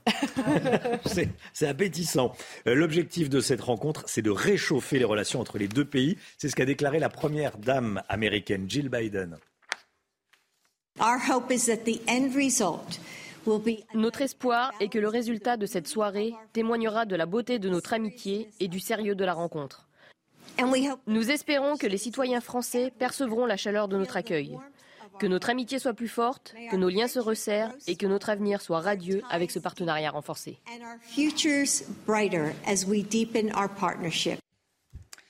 Est-ce qu'il faut sanctionner davantage les familles de délinquants? C'est la question posée dans notre dernier sondage CSA pour CNews. Et on va regarder vos réponses. Vous êtes 62% à être pour expulser les familles de délinquants de leur logement HLM et 71% à être pour leur retirer les aides sociales. C'est officiel, il faudra continuer à rouler à 30 km heure dans les rues de la capitale. Le tribunal administratif de Paris a validé la décision de la mairie et de la préfecture. Alors comme tous les matins, on vous consulte, on vous donne la parole dans la matinale et ce matin, on vous pose cette question. Est-ce qu'il faut imposer selon vous les 30 km heure dans toutes les grandes villes? Écoutez vos réponses, c'est votre avis. On n'arrive jamais à rouler à 30 km heure. Euh. Bon ici ça va, on est obligé, mais il y a certains endroits où... Euh, on peut pas. je euh, ça risque. On a plus de risques d'accident qu'autre chose. Je À 30, euh, il, faut, il faut être toujours euh, le pied. Il faut avoir le pied sur le frein. C'est impossible sur Paris. Dans les grands axes, non. Après, dans les petites rues, oui. Pour après, en pleine journée, non, parce qu'on aimerait bien déjà rouler à 30 tout le temps. après, à cette heure-là, oui, c'est un peu plus chiant. Voilà, déjà rouler à 30, parfois c'est déjà bien. Mais 30, euh, même, même en ville, c'est vrai que c'est très peu. Et parfois, on, l'oublie même que c'est 30 km/h dans les, dans, les, euh, dans les grandes villes. On est le 1er décembre. Et comme à chaque début de mois, il y a des nouveautés. Face à l'inflation, trois nouvelles aides vont être mises en place par le gouvernement. À partir du 22 décembre, les foyers qui se chauffent au bois toucheront un chèque énergie de 50 à 200 euros. Une aide euh, voilà, à partir de, du 22 décembre, juste avant Noël, Chana. Hein. ils devront faire une demande pour avoir euh, cette aide. Les ménages les plus modestes recevront un chèque énergie exceptionnel de 100 à 200 euros. Là, pour le coup, il n'y aura rien à faire. Si vous êtes éligible, vous le recevrez automatiquement. Et enfin, à compter du 12 décembre, les locataires en HLM pourront demander une nouvelle aide allant jusqu'à 600 euh, euros. Et pour faire face aux augmentations de prix, Noël approchant à, grands pas, le marché du jouet d'occasion explose. Hein. Et à tel point que les grandes enseignes ont décidé de s'y mettre. Regardez ce reportage d'Olivier Madinier. Dans cet atelier, une douzaine de salariés nettoient, contrôlent, réparent des jouets usagés. Ils seront revendus pour Noël presque comme neufs. Très vite, en fait, il y a, une forme d'obsolescence du jouet, non pas parce qu'il est en mauvais état, mais parce que tout simplement bah, l'enfant ne s'y intéresse plus. Donc nous, vraiment, on est, vraiment euh, sur le, cette idée de redonner une deuxième vie, parce que souvent, on a des jouets comme les jouets en bois, les jouets en plastique, peuvent durer 10 ans en moyenne. Le marché de l'occasion touche aussi la grande distribution. Dans les rayons de cette enseigne spécialisée, à côté des produits neufs, on trouve l'équivalent d'occasion pour 50% moins cher. Ce couple de grands-parents n'y voit que des avantages. Ce sont des, jouets neufs qui ont peu servi, donc euh, ça peut faire une deuxième, deuxième utilisation sans problème. Ça permet de, de faire baisser peut-être votre budget cadeau? Aussi, parce qu'on a cinq petits-enfants, donc euh, voilà. Conséquence de la crise, cette chaîne a ouvert cette année certains de ses magasins aux produits d'occasion. Aujourd'hui, un jouet vendu sur cinq est un jouet reconditionné. Le but est d'arriver à 1 sur 3. Les jouets, quand ils sont repris, sont vérifiés, testés, nettoyés. Lorsqu'on vous les reconditionne, on vous assure un jouet en état, jouable et surtout garanti 12 mois. Les jouets ne sont pas au rabais, ne sont pas des jouets moindres que les autres. Pour ce Noël 2022, les jouets neufs vont coûter plus cher, environ 10% de plus qu'en 2021. Voilà les jouets d'occasion au pied du sapin. Voilà, c'est une mesure anti-inflation pour faire face à, l'inflation. 8h43, la Coupe du Monde de foot. On va donc affronter la, Pologne en huitième de finale dimanche prochain à 16h. Saïd El Abadi avec nous. Saïd, euh, c'est donc la Pologne euh, pour l'équipe de France, malgré la, notre défaite contre la Tunisie hier après-midi. Hein. Exactement, Romain. Les Bleus évitent donc Lionel Messi et l'Argentine en huitième de finale et cette fameuse revanche de 2018. Les Bleus affronteront donc les Polonais dimanche à 16h. Euh, avant ça, il y aura Argentine-Australie. Hier soir, donc, les coiffeurs, les fameux remplaçants de mmh. l'équipe de France, se sont inclinés contre les Tunisiens un but à zéro. Pourtant, Antoine Griezmann pensait avoir euh, égalisé en, fin de rencontre, mais le but a été refusé par la VAR, une décision qui n'aurait pas dû avoir lieu selon le règlement. D'ailleurs, la Fédération française de football compte porter réclamation ce jour et euh, auprès de la FIFA. Les Bleus n'ont donc, pas rassuré. Il y a un joueur qui n'est pas au mieux. Bon, ça arrive. Benjamin Pavard. Il est bien loin le temps de Benjamin Pavard en 2018, qui était le sauveur euh, de l'équipe de France contre l'Argentine avec sa fameuse frappe. Euh, il n'a pas joué une minute contre la Tunisie. Il a été déclassé euh, au niveau des latéraux, latéraux droits. Il se retrouve troisième. Et Didier Deschamps s'en est d'ailleurs expliqué, et ce n'est pas vraiment rassurant pour le joueur. Il a dit, je cite, j'ai pris cette décision, je ne vais pas rentrer dans les détails, j'ai eu plusieurs échanges avec lui, je considère qu'il n'est pas dans de bonnes dispositions. Évidemment que le premier match ne l'a pas aidé. C'est pour ça que j'ai fait un choix différent. Espérons que Benjamin Pavard puisse revenir au meilleur de sa forme, mais ça reste compliqué pour lui. Saïd El Abadi, merci Saïd. Le point info, juste avant la santé, c'est tout de suite. Top départ des inscriptions pour le tirage au sort des JO 2024. Vous avez deux mois à partir d'aujourd'hui pour vous inscrire pour les packs sur mesure. Il faudra attendre le mois de mars pour vous inscrire aux ventes de billets à l'unité. Attention, si vous êtes tiré au sort, vous n'aurez que 48 heures pour acheter les places sur le site de Paris 2024. Le Vatican, ciblé par une attaque informatique présumée, son site internet officiel était inaccessible hier soir après des tentatives d'accès anormal. Et l'ambassadeur ukrainien du Vatican accuse Moscou. La veille, la Russie n'avait pas apprécié que le pape François dénonce la cruauté des Russes en Ukraine. Le Mauna Loa, plus gros volcan actif du monde, est toujours en éruption à Hawaï. Il ne représente pas un danger pour les habitants pour le moment, mais les services météorologiques américains alertent. Les cendres volcaniques pourraient s'accumuler et causer des gènes respiratoires. Retrouvez votre programme avec Little Balance.